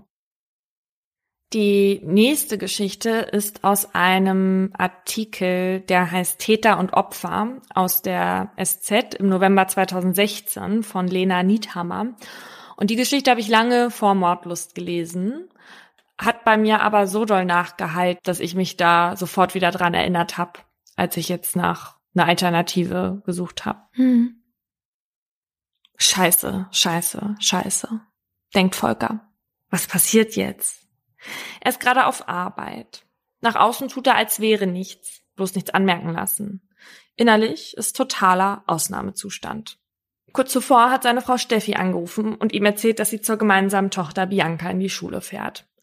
Gerade habe ihr Lehrer sich gemeldet und gesagt, dass Bianca missbraucht wurde. Sie werde sich das jetzt anhören. Volker hat dazu nicht sehr viel sagen können. Jetzt ist alles vorbei. Das gesamte Familienleben gegen die Wand gefahren, meint er. Das, was Volker hat, das wünschen sich viele. Ein Haus, eine Frau, zwei Kinder, ein Junge und ein Mädchen. Volker weiß, dass wenn er heute Abend nach Hause kommt, er nicht in die Familie zurückkehren kann, in der er die letzten 20 Jahre gelebt hatte. Oder sagen wir mal 19. Denn vor einem Jahr, im März 2011, da hat's angefangen. Da ist Volker das erste Mal nachts, als er nicht schlafen konnte, ins Kinderzimmer seiner damals zwölfjährigen Tochter gegangen und hatte sich angefasst, während er sie angefasst hat. Mhm. So oft hat sich Volker gesagt, dass er es nicht mehr macht. Und dann hat er es doch wieder getan. Steffi sitzt in der Küche, als Volker nach Hause kommt. Bianca ist nicht da, bei einer Freundin untergebracht. Seine Frau ist wütend. Warum? will sie wissen. Volker weiß es nicht. Er kann das nicht beantworten. Bitte hilf mir jemanden zu finden, der mir helfen kann, fleht er und weint. Steffi will, dass Volker auszieht. Sie ist sehr wütend, sagt aber trotzdem, sie wolle das als Familie klären. Ein Versprechen, von dem eigentlich nicht mal Steffi selbst weiß, ob sie das halten können wird. Kurz darauf muss Volker unterschreiben, dass er keinen Kontakt zu Bianca sucht und eine räumliche Trennung sicherstellt. Volker ist zwar irgendwie bewusst, was er getan hat, aber richtig klar wird es ihm erst, als der Therapeut genau von ihm wissen will, was passiert ist. Und es ist, als würde dieser Albtraum erst in dem Moment real werden, in dem er alles ausspricht. Solchen Leuten hätte Volker früher selbst den Tod gewünscht. Väter, die ihren Töchtern die gesamte Kindheit rauben. Das wird Bianca ein Leben lang begleiten. Das weiß auch Volker. Steffi ist mit beim Therapeuten. Sie will von ihm wissen, ob das wieder vorkommt, ob Volker es wieder tun wird. Im Internet hat sie viel von Wiederholungstätern gelesen. Der Therapeut meint, dass Volker nicht pädophil sei. Ein Jahr auf Bewährung bekommt er dafür, dass er zehnmal bei seiner Tochter ins Kinderzimmer gegangen ist, die er jetzt, denkt er, für immer verloren hat. Seine Frau Steffi sitzt neben ihm, als er sich bei der Polizei selbst anzeigt. Auch für sie ist es schwer. Sie hat wahnsinnige Schuldgefühle. Bianca hatte es ihr nämlich vorher gesagt und Steffi hat ihr nicht geglaubt, mhm. sondern an dem Konstrukt Familie festgehalten. Noch dazu kann Steffi nicht nur sauer auf ihren Mann sein. Andere Menschen können das nicht verstehen. Aber Steffi meint, dass die Liebe zu seinem Kind ja auch nicht verschwindet, wenn es jemanden getötet hat. Nach einiger Zeit lässt Bianca ihrem Vater über Steffi etwas ausrichten, zum Beispiel wenn sie eine gute Note bekommen hat. Irgendwie ist Volker für sie immer noch ihr Papa und sie möchte, dass er stolz auf sie ist. Volker will sich so gerne entschuldigen, aber er darf ja nicht. Und er soll auch nicht, bis Bianca nicht selbst auf ihn zugeht. Und das tut sie. Einige Wochen vor Weihnachten eröffnet sie eine WhatsApp-Gruppe mit der gesamten Familie. Allein mit dem Vater, das geht auch digital noch nicht. Aber Bianca möchte das schon irgendwie hinter sich lassen. Sie will sich nicht rechtfertigen dafür, dass sie sich vorstellen kann, ihren Vater wieder in ihr Leben zu lassen. Dann kommt der Tag, an dem Volker was zu Hause abholen will. Normalerweise ist abgesprochen, dass Bianca dann nicht da ist. Aber an diesem Tag ist sie das.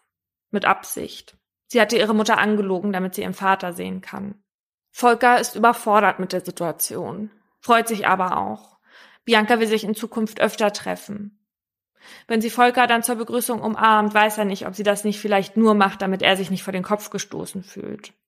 Steffi ist bei jedem Treffen dabei und Volker weiß, dass sie ihn beobachtet. Irgendwann darf Volker auch wieder zu Hause schlafen. Steffi hatte Bianca gefragt, ob das in Ordnung geht, und sie meinte ja. Wenn Volker jetzt nachts aufsteht, weil er mal wieder wach wird, macht er extra laute Geräusche, damit Steffi aufwacht und sich nicht erschreckt, wenn er plötzlich nicht neben ihr im Bett liegt. Steffi und Volker holen sich auch professionelle Hilfe. Müssen sie, denn das Jugendamt sitzt ihnen im Nacken. Sie sehen nicht gern, dass Steffi weiterhin mit ihrem Mann zusammen ist. Aber die Therapie hilft auch. So kann Volker nämlich versuchen herauszufinden, warum er das getan hat. Auch Bianca ist mittlerweile an einem Punkt, an dem sie Antworten braucht. Die erste Zeit hatte sie es immer damit gerechtfertigt, dass Volker bestimmt schlafgewandelt ist. Sie weiß, dass das nicht so war. Sie will die Wahrheit. Für Volker ist das schwierig. Er hat lange nach einer Antwort gesucht. Es ging nie um Kinder. Volker hat diese Neigung nicht. Es ging aber auch nicht um Bianca. Vielleicht hat sein Einsatz in Afghanistan was damit zu tun. Davor hatte er irgendwie mehr Empathie. Das, was er da gesehen hat, hat etwas mit ihm gemacht. Steffi sagt einmal zu Volker, dass sie ja auch irgendwie dazu beigetragen hat. Auch darüber spricht Volker mit seinem Therapeuten. Der ist der Meinung, dass Volker sich Kontrolle zurückholen wollte, weil Steffi sonst immer alles bestimmt hat. Er hatte in der Beziehung keine Macht und hat sie sich dann woanders geholt. Trotzdem weiß Volker natürlich, dass nur er Schuld daran hat, weil er es getan hat. Sowas kann man nicht einfach aufarbeiten, auch nicht zusammen als Familie, wenn man unbedingt will.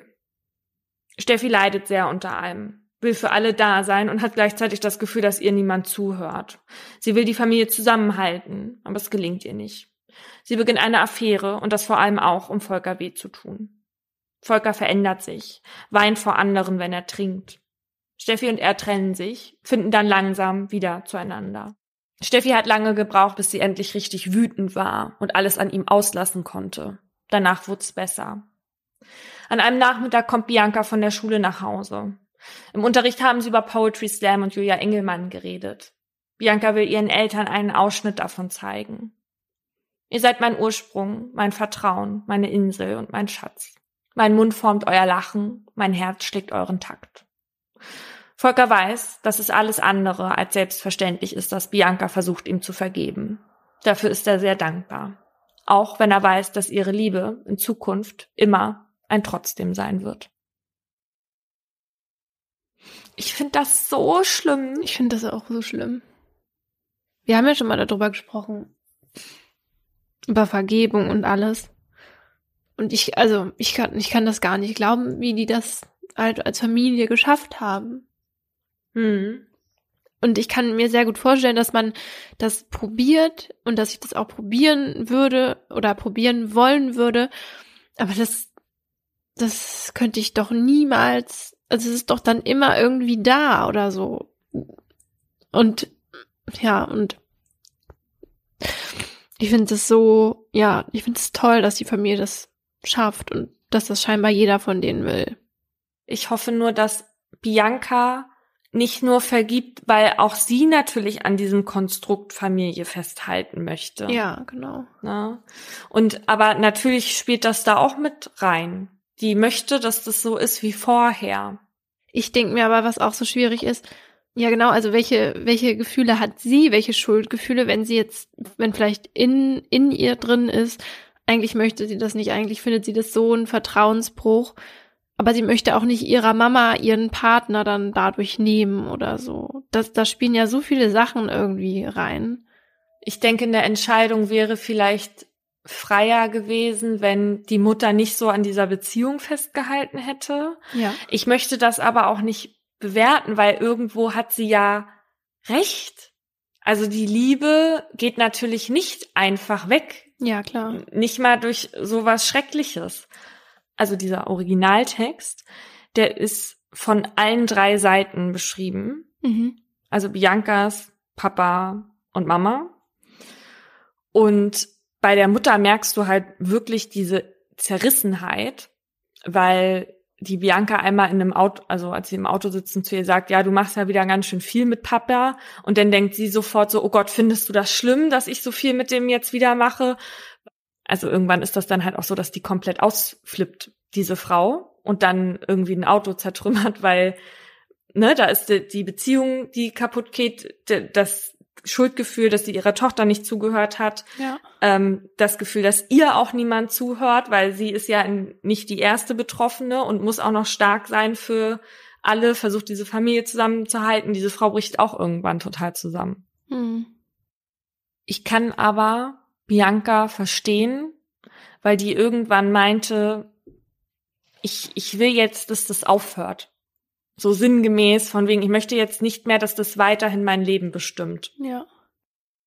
Was sich jetzt durch viele Fälle und Erfahrungsberichte und so gezogen hat, die ich gelesen habe und was man auch am Beispiel von Kirsten gesehen hat, sind diese Schuldgefühle, die viele Opfer nach und während des Missbrauchs haben. Vorab, es ist also gar keine Frage, Kinder und Jugendliche haben nie Schuld, wenn ihnen jemand sowas antut. Auch nicht, wenn sie sich nicht wehren, auch nicht, wenn sie nicht sagen Nein und auch nicht, wenn ihnen Täter oder Täterin sagt, sie wären schuld. Ne? So, also das machen die ja auch manchmal so nach dem Motto, auch wärst du nicht so süß, dann müsste ich nicht. Mhm. Ne? Oder ähm, die reden die dann in eine Position, aus der heraus sie die Tat angeblich provoziert hätten. So, und das ist aber nie so. Täter und Täterinnen wissen natürlich, dass diese Schuld und diese Schamgefühle, die die Betroffenen haben, noch dazu beitragen, dass sie sich weniger wehren, weil sie dann eher Hemmung haben, jemandem davon zu erzählen, ganz einfach. Oft werden sie ja auch irgendwie unterschwellig in die Handlung mit einbezogen. Also so nach dem Motto, ja, aber ich hab dich doch so lieb und du hast mich doch auch so lieb, nicht wahr? Dann musst du das jetzt auch mit mir machen. Ja. Und dann denkt das Kind, das muss das halt machen.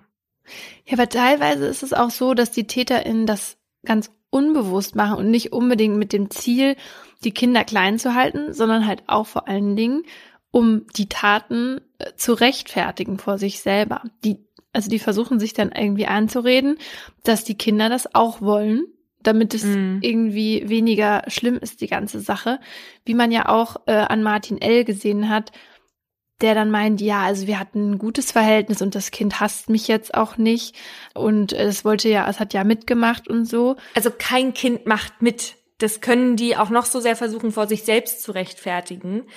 Ich habe ja in der Folge 46 auch schon mal über das Phänomen des Victim Blamings gesprochen. Hört da gerne noch mal rein.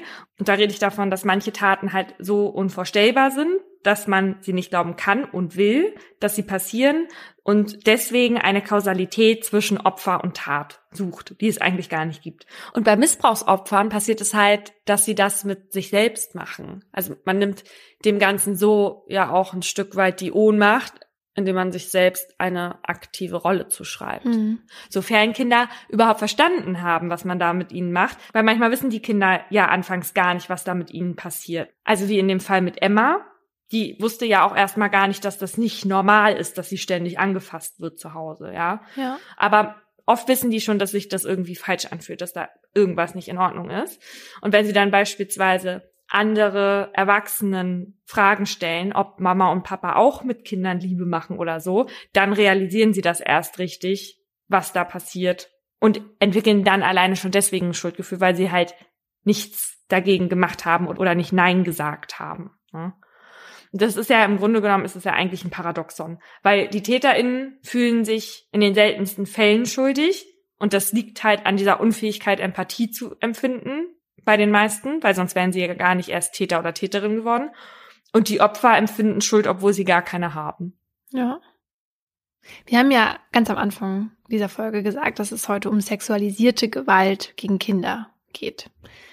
Aber jetzt habt ihr schon öfter mal den Begriff sexueller Missbrauch gehört. Und das ist ja auch der Begriff, der halt meistens genutzt wird und der halt auch im Strafgesetzbuch vorkommt. Da wird aber oft kritisiert, weil er ja irgendwie impliziert, dass es einen legalen Gebrauch von Kindern geben würde, weil es ja auch einen Missbrauch gibt. Und deswegen sprechen Experten und Expertinnen lieber von sexualisierter Gewalt, weil damit deutlich wird, dass bei den Taten Sexualität genutzt wird, um Gewalt auszuüben. Ja, und ganz kurz, darum geht's ja eben auch hauptsächlich, um die Gewalt und nicht um die Sexualität, weil es ja eben nicht so ist, dass man aus irgendwelchen Gründen seine Sexualität nicht kontrollieren kann. Das ist ja nie der Fall. Ja. Und auch die Politik, die hat dieses Problem jetzt gesehen und hat in einem neuen Gesetzentwurf festgelegt, dass es bald auch im Strafgesetzbuch nicht mehr sexueller Missbrauch, sondern sexualisierte Gewalt heißt. Aber was zählt eigentlich zu sexualisierter Gewalt gegen Kinder? Laut der Seite der Bundesregierung fällt Folgendes darunter. Zitat, sexualisierte Gewalt an Kindern ist jede sexuelle Handlung, die an oder vor Mädchen und Jungen gegen deren Willen vorgenommen wird oder der sie aufgrund körperlicher, seelischer, geistiger oder sprachlicher Unterlegenheit nicht wissentlich zustimmen können. Der Täter oder die Täterin nutzt dabei seine bzw. ihre Macht und Autoritätsposition aus, um eigene Bedürfnisse zu befriedigen. So. Und daran finde ich jetzt schon mal eine Sache nicht richtig. Was heißt denn hier gegen deren Willen? Ein Kind weiß doch in den meisten Fällen gar nicht, was es will diesbezüglich. Ja. Also ein Kind kann dem niemals im Leben wissentlich zustimmen, weil es ein Kind ist. Das Einzige, wo ich verstehe, dass man sagt, das muss gegen den Willen geschehen, ist, wenn es Kinder untereinander machen, beispielsweise bei Doktorspielen. Mhm. Ne? Dass man deswegen sagt, gegen den Willen, dann ist es sexualisierte Gewalt. Aber wenn das nicht damit gemeint ist, Kinder untereinander, dann finde ich die Formulierung echt kritisch. Ja, das Ding ist, dass diese Definition halt auch zum Beispiel 17-Jährige mit einschließt, also alle Minderjährigen. Und mit 17 kannst du ja auch zum Beispiel sexuellen Handlungen zustimmen. Aber bei unter 14-Jährigen wird auch bei dieser Definition davon ausgegangen, dass es da nicht der Fall ist. Also die Kinder können sexuellen Handlungen nicht zustimmen. Ah, okay, ja. Also die reden da ja jetzt von sexuellen Handlungen. Und das ist ja ein dehnbarer Begriff. Würdest du es als sexuelle Handlung bezeichnen, wenn jetzt beispielsweise ein Mann oder eine Frau im Schwimmbad hockt und Kinder angeiert mit sexuellem Hintergedanken? Was heißt Hintergedanken? Einfach nur aus diesem Motiv heraus? Genau, dass das die halt aufgeilt und deswegen, deswegen in diese, in dieses Schwimmbad gehen. Also tatsächlich dein. Und wie wäre es, wenn eine Frau oder ein Mann die Füße von einem Kind massiert, um sich daran aufzugeilen? Ja, weil da passiert eine Handlung und da wird das Kind angefasst. Genau, so würde ich das auch sehen. Aber auch diese Handlung, Füße von einem Kind massieren, ist jetzt nicht strafbar. Also beides nicht. Okay, das nicht, aber was strafbar ist, das findet man in Paragraph 176 StGB und wenn wir von Kindern hier reden, dann sind das Personen unter 14 Jahren. Beispielsweise fällt darunter, wenn ein Mann einen Jungen dazu bringt, ihm einen runterzuholen oder wenn eine Frau dem Jungen einen runterholt. Dafür kann man dann sechs Monate bis zehn Jahre Haft bekommen. Es gibt auch sexuelle Handlungen, die den Körper des Kindes eben aber gar nicht direkt mit einbeziehen. Damit sind jetzt aber halt eben nicht solche Schwimmbadsituationen gemeint, sondern wenn ein Erwachsener sich vor einem Kind befriedigt oder ihm pornografische Inhalte zeigt. Und noch gar nicht so lange strafbar ist das Cybergrooming, das ich in Folge 37 schon mal erklärt habe. Also wenn ein Täter oder eine Täterin ein Kind im Internet anschreibt, um es dazu zu bringen, ihm oder ihr beispielsweise bei der Selbstbefriedigung zuzuschauen oder Nacktfotos zu schicken. Bei solchen Taten reicht der Strafrahmen von drei Monaten bis höchstens fünf Jahren. Schwerer sexueller Missbrauch ist es unter anderem dann, wenn Kinder vergewaltigt werden oder wenn mehrere TäterInnen an dem Missbrauch beteiligt sind. Höchststrafe ist hier bei besonders schweren Fällen 15 Jahre. Stattgefunden hat das zum Beispiel auch in Münster, da wo ein 27-Jähriger aus einer Gartenlaube heraus den zehnjährigen Sohn seiner Lebensgefährtin selbst missbraucht und ihn auch anderen zum Missbrauch angeboten hat. Dieser Typ, der ist jetzt eben wegen schweren sexuellen Missbrauchs angeklagt, weil er sich eben auch mit vielen anderen Männern dazu verabredet hat. Und er und andere Angeklagte haben außerdem auch Videos von ihren Taten gemacht, was ebenfalls strafbar ist, genauso wie das Verschicken, Kaufen oder Besitzen. Bisher steht hierauf eine Höchststrafe von zehn Jahren. Doch mit diesem neuen Gesetzesentwurf soll die Strafe dann aber verschärft werden. Also in Zukunft, wenn man das in so einem großen Stil macht, dann kann man bis zu 15 Jahre kriegen. Ja, und diese Verschärfung, die hat damit zu tun, dass ja einfach diese Straftaten zugenommen haben. Laut polizeilicher Kriminalstatistik gab es 2019 mehr als 12.000 Fälle von dokumentiertem Kindesmissbrauch, also Kinderpornografie. Das sind 65 Prozent mehr registrierte Taten als noch im Jahr davor. Aber auch insgesamt sind die Zahlen gestiegen, was sexualisierte Gewalt gegen Kindern angeht. So gab es 2019 insgesamt rund 16.000 Fälle. Und auf den Tag gerechnet, wenn man das umrechnet, dann bedeutet das, dass täglich etwa 43 Kinder sexualisierte Gewalt erleben. Und das halt in den allermeisten Fällen durch Männer. Und die können aber aus allen sozialen Schichten kommen und sind tatsächlich so gut wie nie Fremde. Also das es irgendwie der Mann ist mit der schwarzen Maske, der aus dem Busch kommt oder irgendwie. Also so wie aus meinem Fall des Maskenmannes. Das ist jetzt nicht der typische Täter. Über Täterinnen ist bisher nicht so viel bekannt, weil einfach sehr wenig geforscht wurde zu dem Thema, was damit zusammenhängt, dass Gewalt durch Frauen halt noch größeres Tabu ist und dann, ja, sich viele auch schämen und dann weniger Taten angezeigt werden. Und sowieso, ja, werden natürlich wenige Taten angezeigt und die bleiben dann halt im Dunkelfeld, weil sie zum Beispiel in den Familien passieren, größtenteils oder in dem Bekanntenkreis und dann TäterInnen eben Mutter, Vater, Onkel oder Patentante oder sowas sind und die Kinder dann halt in Abhängigkeit zu denen leben und sie sich dann halt schwer, schwer Hilfe suchen können. Oder eben so ambivalente Gefühle haben, dass sie ja irgendwie die Mama trotzdem lieb haben oder den Papa oder zu jung sind, überhaupt irgendwas zu sagen oder sich halt eben schämen. Ja, und das sind ja alles Mechanismen, auf die Täter und Täterinnen auch zurückgreifen, um unerkannt zu bleiben. Sebastian Fiedler, der Vorsitzende des Bundesdeutscher Kriminalbeamter, sagt, dass man mit Einbeziehung dieses Dunkelfeldes sicher mit 100 Taten am Tag rechnen kann. Mhm. Weil ja, wenn das eben in so einer Familie passiert, wie jetzt bei den Taten, die ich jetzt eben erzählt habe, dann ist die Chance einfach super gering, dass das aufgedeckt wird, wenn das Opfer nicht sagt. Mhm. Und da haben ErmittlerInnen dann halt eben kaum Möglichkeiten. Das sieht zumindest etwas anders aus bei sexualisierter Gewalt, die im großen Stil, beispielsweise eben durch die Verbreitung im Darknet stattfindet. Ich habe mit Sebastian Fiedler über genau diese Arbeit gesprochen, solche Taten aufzuklären, die sich aus unterschiedlichen Gründen als sehr schwierig erweist.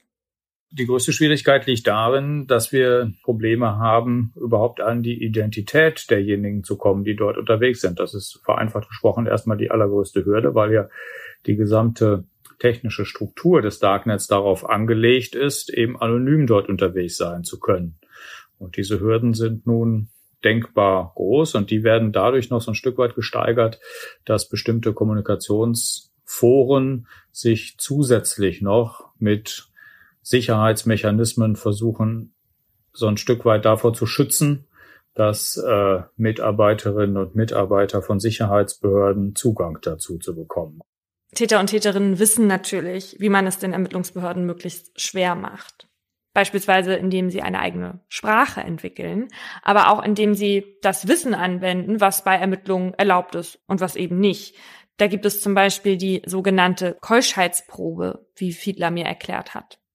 Das äh, klingt etwas äh, nach einem pervertierten Begriff, ist es auch.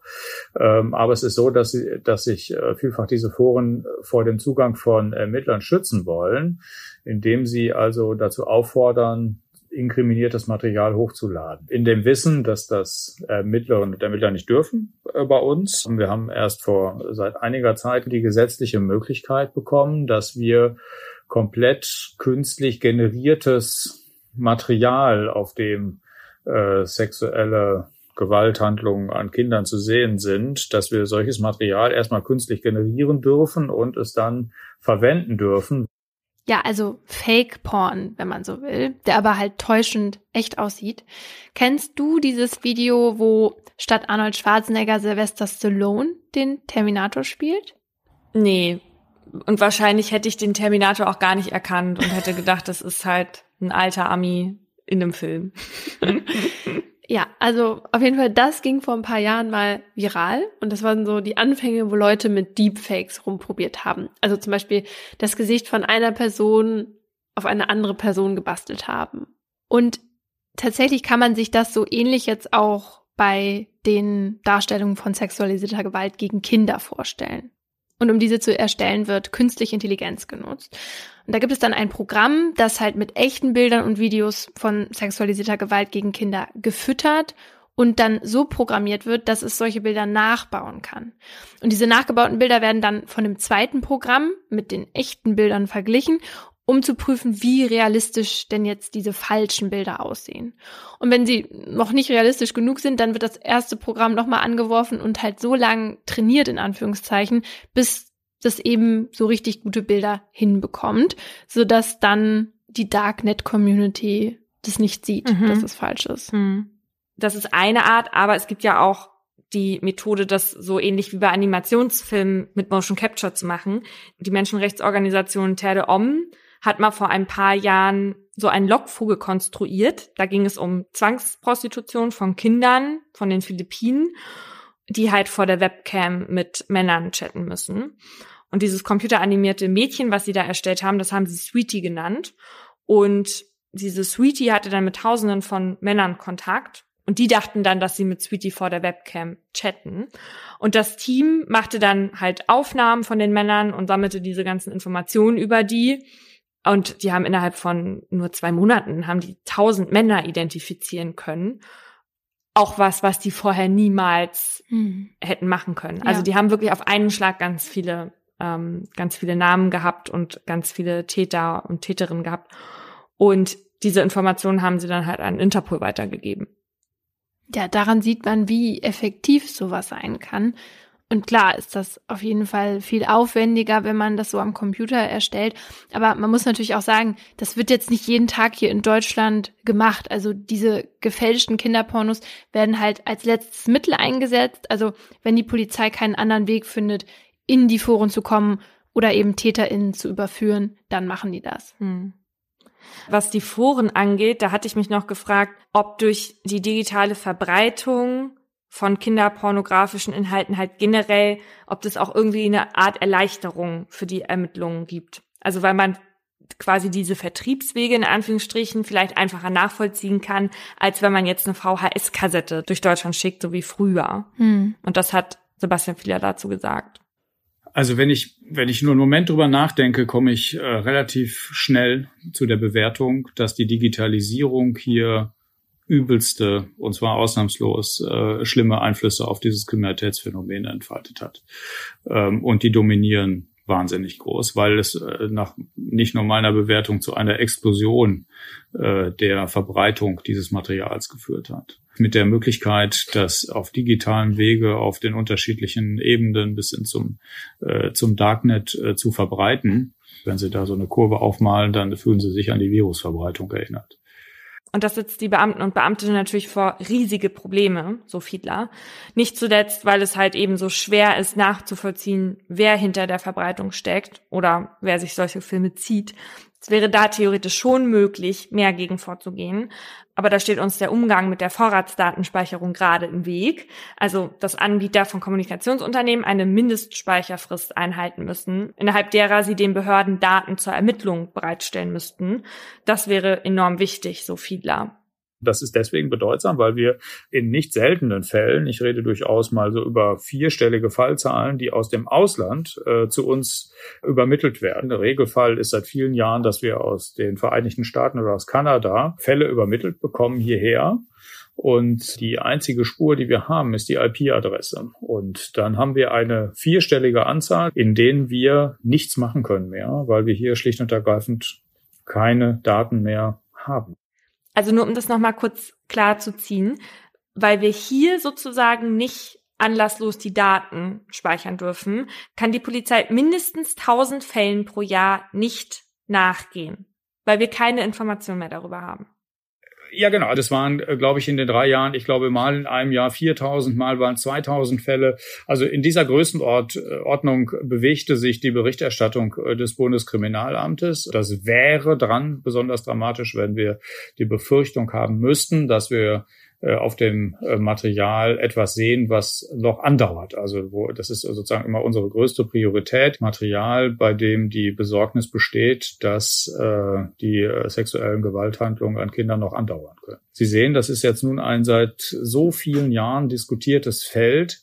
Ähm, das häufig auf einer sehr abstrakten, äh, dogmatischen, politischen Ebene diskutiert wird. Meine Bauchschmerzen sind nur an ganz anderer Stelle. Und es gibt eben nicht nur diese abstrakte Diskussion, sondern es gibt eine sehr konkrete Situation.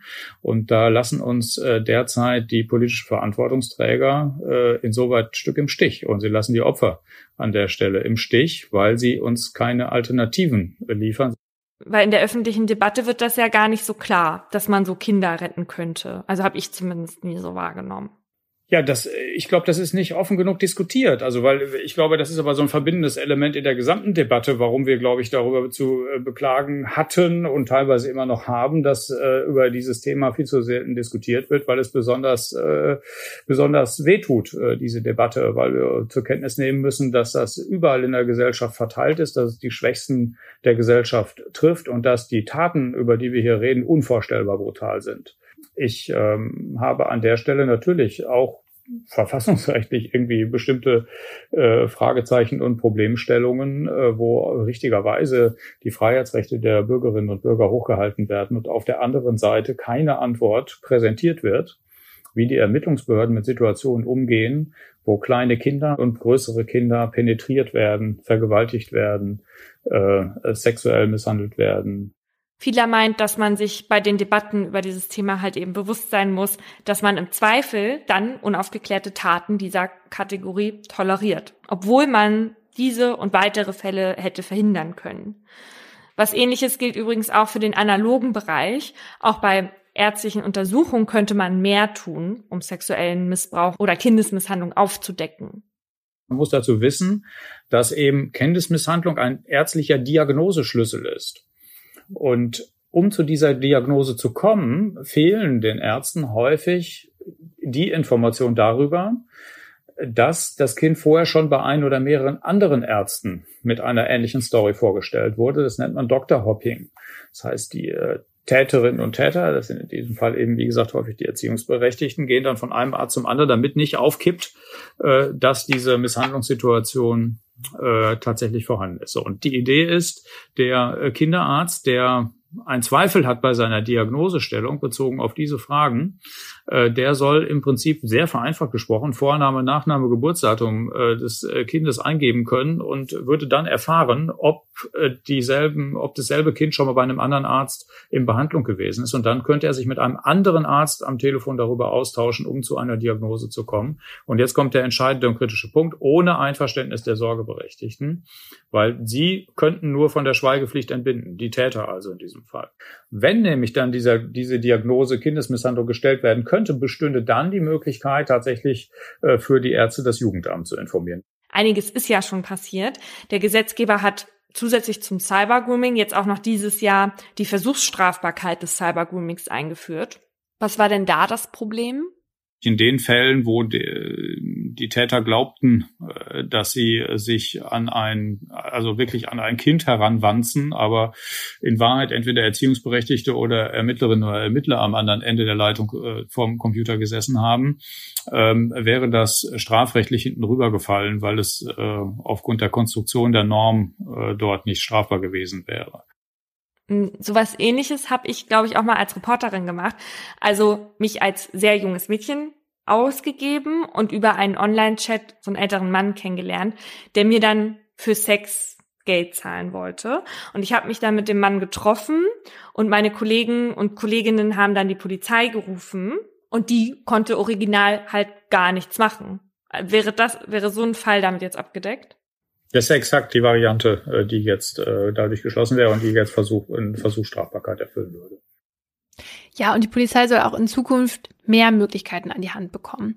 Das hat die Regierung jetzt entschieden. Also demnächst können sie auch die Telefone und Handys von Personen abhören, die verdächtigt werden, kinderpornografisches Material zu kaufen oder zu besitzen. Das war vorher nicht möglich. Und bei der Verbreitung von solchem Material und auch in schweren Fällen sexualisierter Gewalt darf die Polizei auch Online-Durchsuchungen durchführen. Das heißt, dass die PCs der Verdächtigen gehackt werden dürfen, um, damit man halt schauen kann, was sie auf ihren Festplatten haben.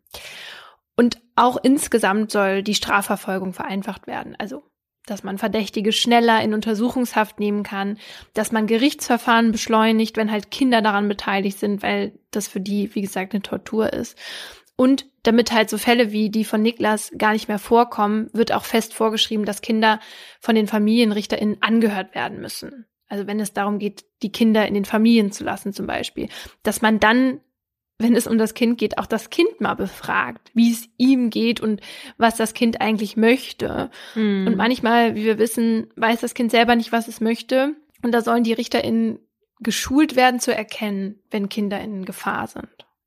Und das ist natürlich gut, wenn die das dann erkennen, aber mhm. noch besser wäre ja, das kommt gar nicht erst zu einer Gefährdung. Ja. Und dafür gibt's präventive Maßnahmen, also für die, die Angst davor haben, wegen ihrer sexuellen Neigung Straftaten zu begehen gibt es zum Beispiel dieses Präventionsnetzwerk Kein Täter werden. Und das wendet sich explizit an pädophile Männer, die ja nie ihrer Neigung nachgehen können, ohne nicht gleichzeitig Täter zu werden. Die Kosten für die Therapie, die werden auch von der Krankenkasse übernommen. Und da lernen sie dann zum Beispiel heikle Situationen früh zu erkennen und ihnen auszuweichen oder offen mit Vertrauten über ihre Neigung zu sprechen. Es geht nicht darum, sie zu heilen, weil ja Pädophilie habe ich ja auch schon mal erzählt, keine Krankheit ist, sondern eine Paraphilie, also eine sexuelle Neigung. Es geht eher darum, mit ihnen zu arbeiten und ihnen einen Umgang mit dieser Neigung zu ermöglichen.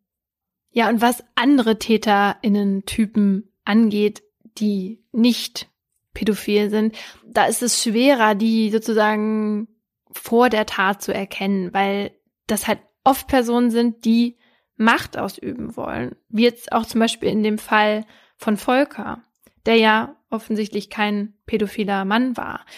Ich meine, bei ihm war es so, er wollte das eigentlich nicht und danach wollte er auch unbedingt sich Hilfe holen. Aber es ist ja super schwer, woher, an wen hätte er sich vorher wenden können? Mhm. Und oft suchen sich solche Menschen aber eben irgendwie Systeme oder Strukturen, wo Kinder ihnen ausgeliefert sind.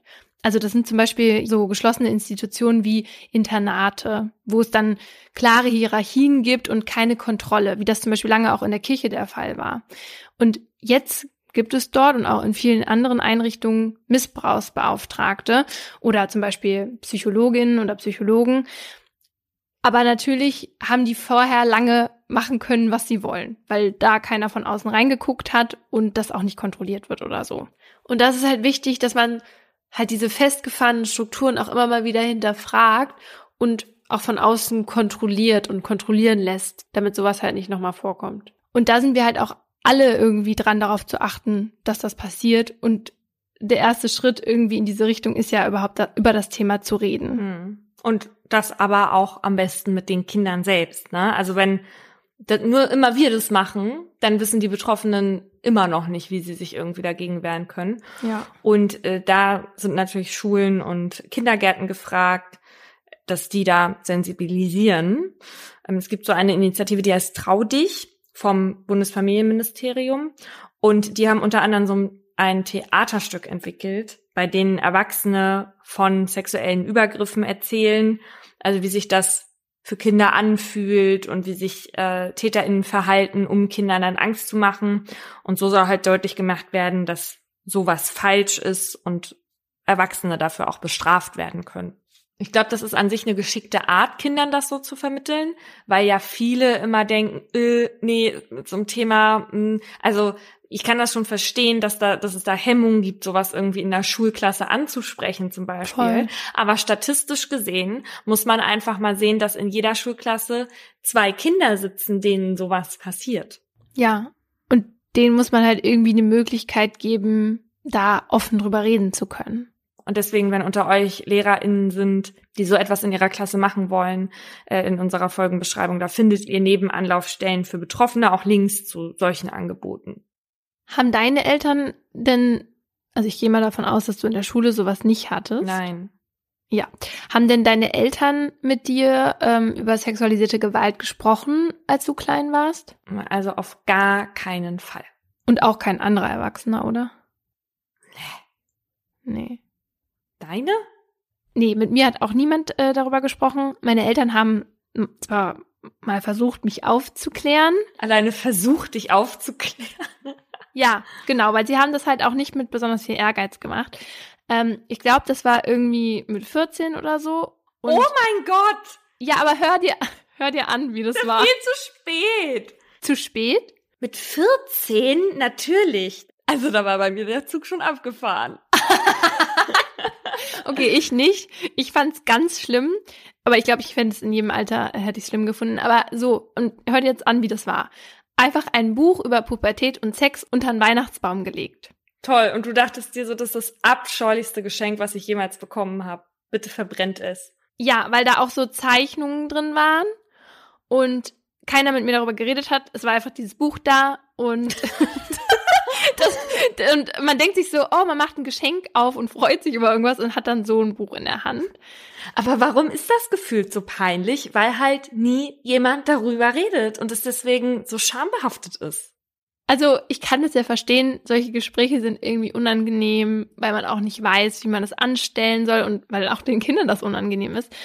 Aber es ist halt wichtig, dass man halt über Sexualität spricht, aber auch ja über Selbstbestimmung und dass man den Kindern klar macht, dass sie über ihren Körper bestimmen können und dass es halt nicht okay ist, dass irgendjemand die un, ja ungefragt anfasst, auch wenn das nur nett gemeint ist. Und auch, dass zum Beispiel es nicht okay ist, wenn irgendjemand anders sie fotografiert oder so und dass sie das selber entscheiden dürfen. So. Und da sind wir ja jetzt bei meinem Lieblingsthema. Mhm. Das mit den Fotos gilt nämlich nicht nur für erotische Posen, sondern für alle Bilder. Ja. So, weil sich Kriminelle aus dem Internet, aus den sozialen Netzwerken Material holen, zu dem sie masturbieren. Auch wenn das jetzt wieder viele nicht hören möchten. Und das holen sie sich von öffentlichen Accounts, wo Eltern ihre Kinder ins Netz stellen. Mhm. Ich kann wärmstens die Doku vom BR Kinderfotos im Netz gepostet, geklaut, missbraucht empfehlen. Ich finde, man muss sich das einmal ansehen, was mit solchen Bildern, mit ganz harmlosen Bildern potenziell gemacht wird. Weil man muss einmal hinsehen und dann kann man das immer noch für sich entscheiden, beziehungsweise für seine Kinder, weil die dürfen ja nicht selbst entscheiden, ob ihr Gesicht oder ihr Körper im Internet gezeigt wird. Und in der Doku stellen die einen Täter vor, der Bilder von sechs bis elfjährigen auf Instagram sammelt. Mhm. Da kopiert er die und dann lädt er die auf eine russische Seite für eben genau solche Menschen hoch. Und weltweit hat der 10.000 Bilder zusammengestellt. Oh und die Familien und die Kinder, die wissen davon nichts. Und wir wissen ganz genau, was diese Menschen damit machen. Und ich finde es so ätzend, wenn Eltern sagen, ja, aber das ist doch krank, sowas zu denken. Und mein Kind läuft ja auch auf der Straße frei rum, da kann das ja auch jeder sehen. Das ist fucking nicht dasselbe. Ja. Ich wollte, nachdem ich diese Doku gesehen habe, selber mal eine Reportage darüber machen. Und deswegen war ich auch selbst mal auf eine solcher Seiten. Mhm. Und ich habe selten in meinem beruflichen Leben so schlucken müssen. Da gibt es ein typisches Instagram-Bild, Familie mit Kleinkind. Das Kind ähm, zieht sich gerade an der Hose vom Vater hoch. Und zwar so in Schrittnähe. Und da standen Kommentare wie, besorg es dem Papa richtig und sowas. Mhm. Und dann Oh gab es mein ein Gott. Bild von einem Mädchen und da wurde auf die Lippen gezoomt und darunter stand geschrieben, ich würde gerne ihre kleine Piep, Piep und dann darin Piep. Ja.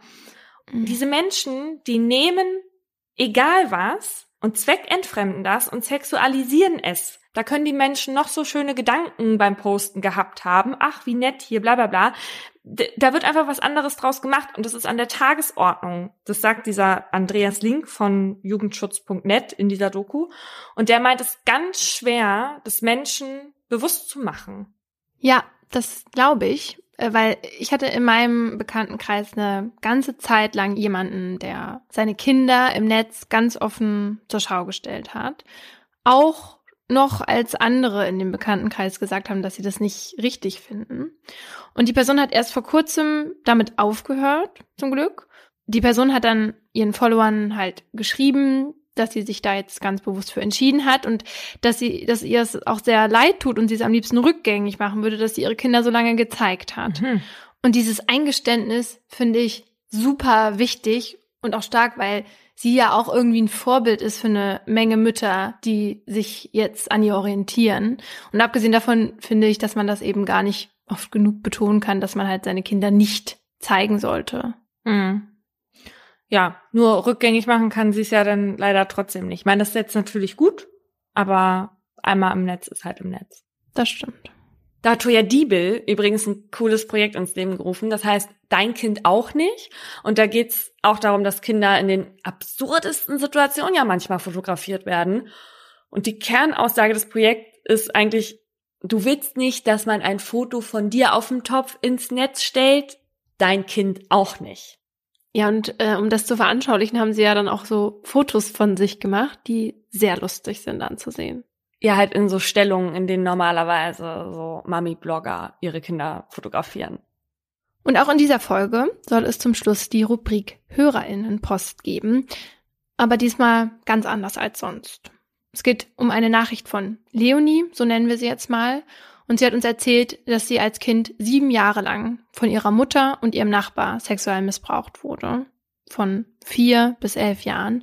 Und dass unser Podcast mit dazu beigetragen hat, dass sie zur Polizei gegangen ist. Wir sind immer noch so ein bisschen geflasht darüber und sehr stolz auf Leonie. Und deshalb haben wir sie gefragt, ob sie uns für diese Folge halt mal erzählen mag, was ihr geholfen hat, mit dem Erlebten umzugehen, in der Hoffnung, dass man damit anderen Mut machen kann. Und Leonie hat uns erzählt, dass ihr ihre Therapie sehr geholfen hat, also das Sprechen über die Taten. Und zwar so sehr, dass sie sich 2018 dafür entschied, für ein ganzes Jahr in eine Klinik zu gehen, um sich eben noch intensiver mit ihrer Kindheit und deren Auswirkungen auf ihr Erwachsenensein auseinanderzusetzen. Und dazu schrieb sie uns, es war die beste Entscheidung, die ich treffen konnte. Ich hatte endlich das Gefühl, nicht mehr allein zu sein. Ich konnte mir die Zeit nehmen, die ich brauchte, um einen Teil meiner zerbrochenen Kinderseele zu heilen.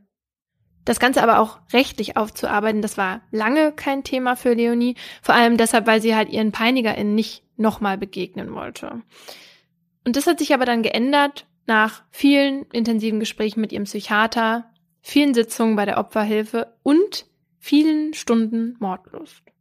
Dazu sagt sie, Seit ich euren Podcast höre, schreit mein Herz danach, endlich für Gerechtigkeit zu sorgen, damit anderen Kindern durch die Hand meines Nachbarn und meiner Mutter nicht dasselbe wie mir widerfahren muss. Und letzte Woche hatte ich den Mut und bin mit meiner Freundin zur Polizei. Ich bin bereit dazu. Für Leonie war es sehr befreiend, aufs Revier zu gehen und auszusagen. Sie hat auch das Glück, dass ihr eine sehr empathische Polizistin zugeteilt wurde, die sich viel Zeit nahm für sie und ihr auch erklärte, dass sie ihren PeinigerInnen nicht nochmal gegenüber sitzen müsse. Weil sie unter dem Opferschutz stehe, kann vor Gericht ihr Psychiater anstelle von ihr aussagen. Und wir haben Leonie dann noch gefragt, was sie anderen Menschen sagen würde, die ähnliches erlebt haben wie sie. Und ihre Antwort war, ihr seid so unfassbar stark, denn ihr lebt. Ihr habt was vom Schlimmsten und Unfairsten überlebt, das einem Kind passieren kann. Und das macht euch zu noch stärkeren Menschen. Seid mutig, denn allein seid ihr nie, oh Gottes Willen. Wendet euch an Personen, denen ihr vertraut und sucht euch fachliche Hilfe. Ihr habt es verdient, gehört zu werden.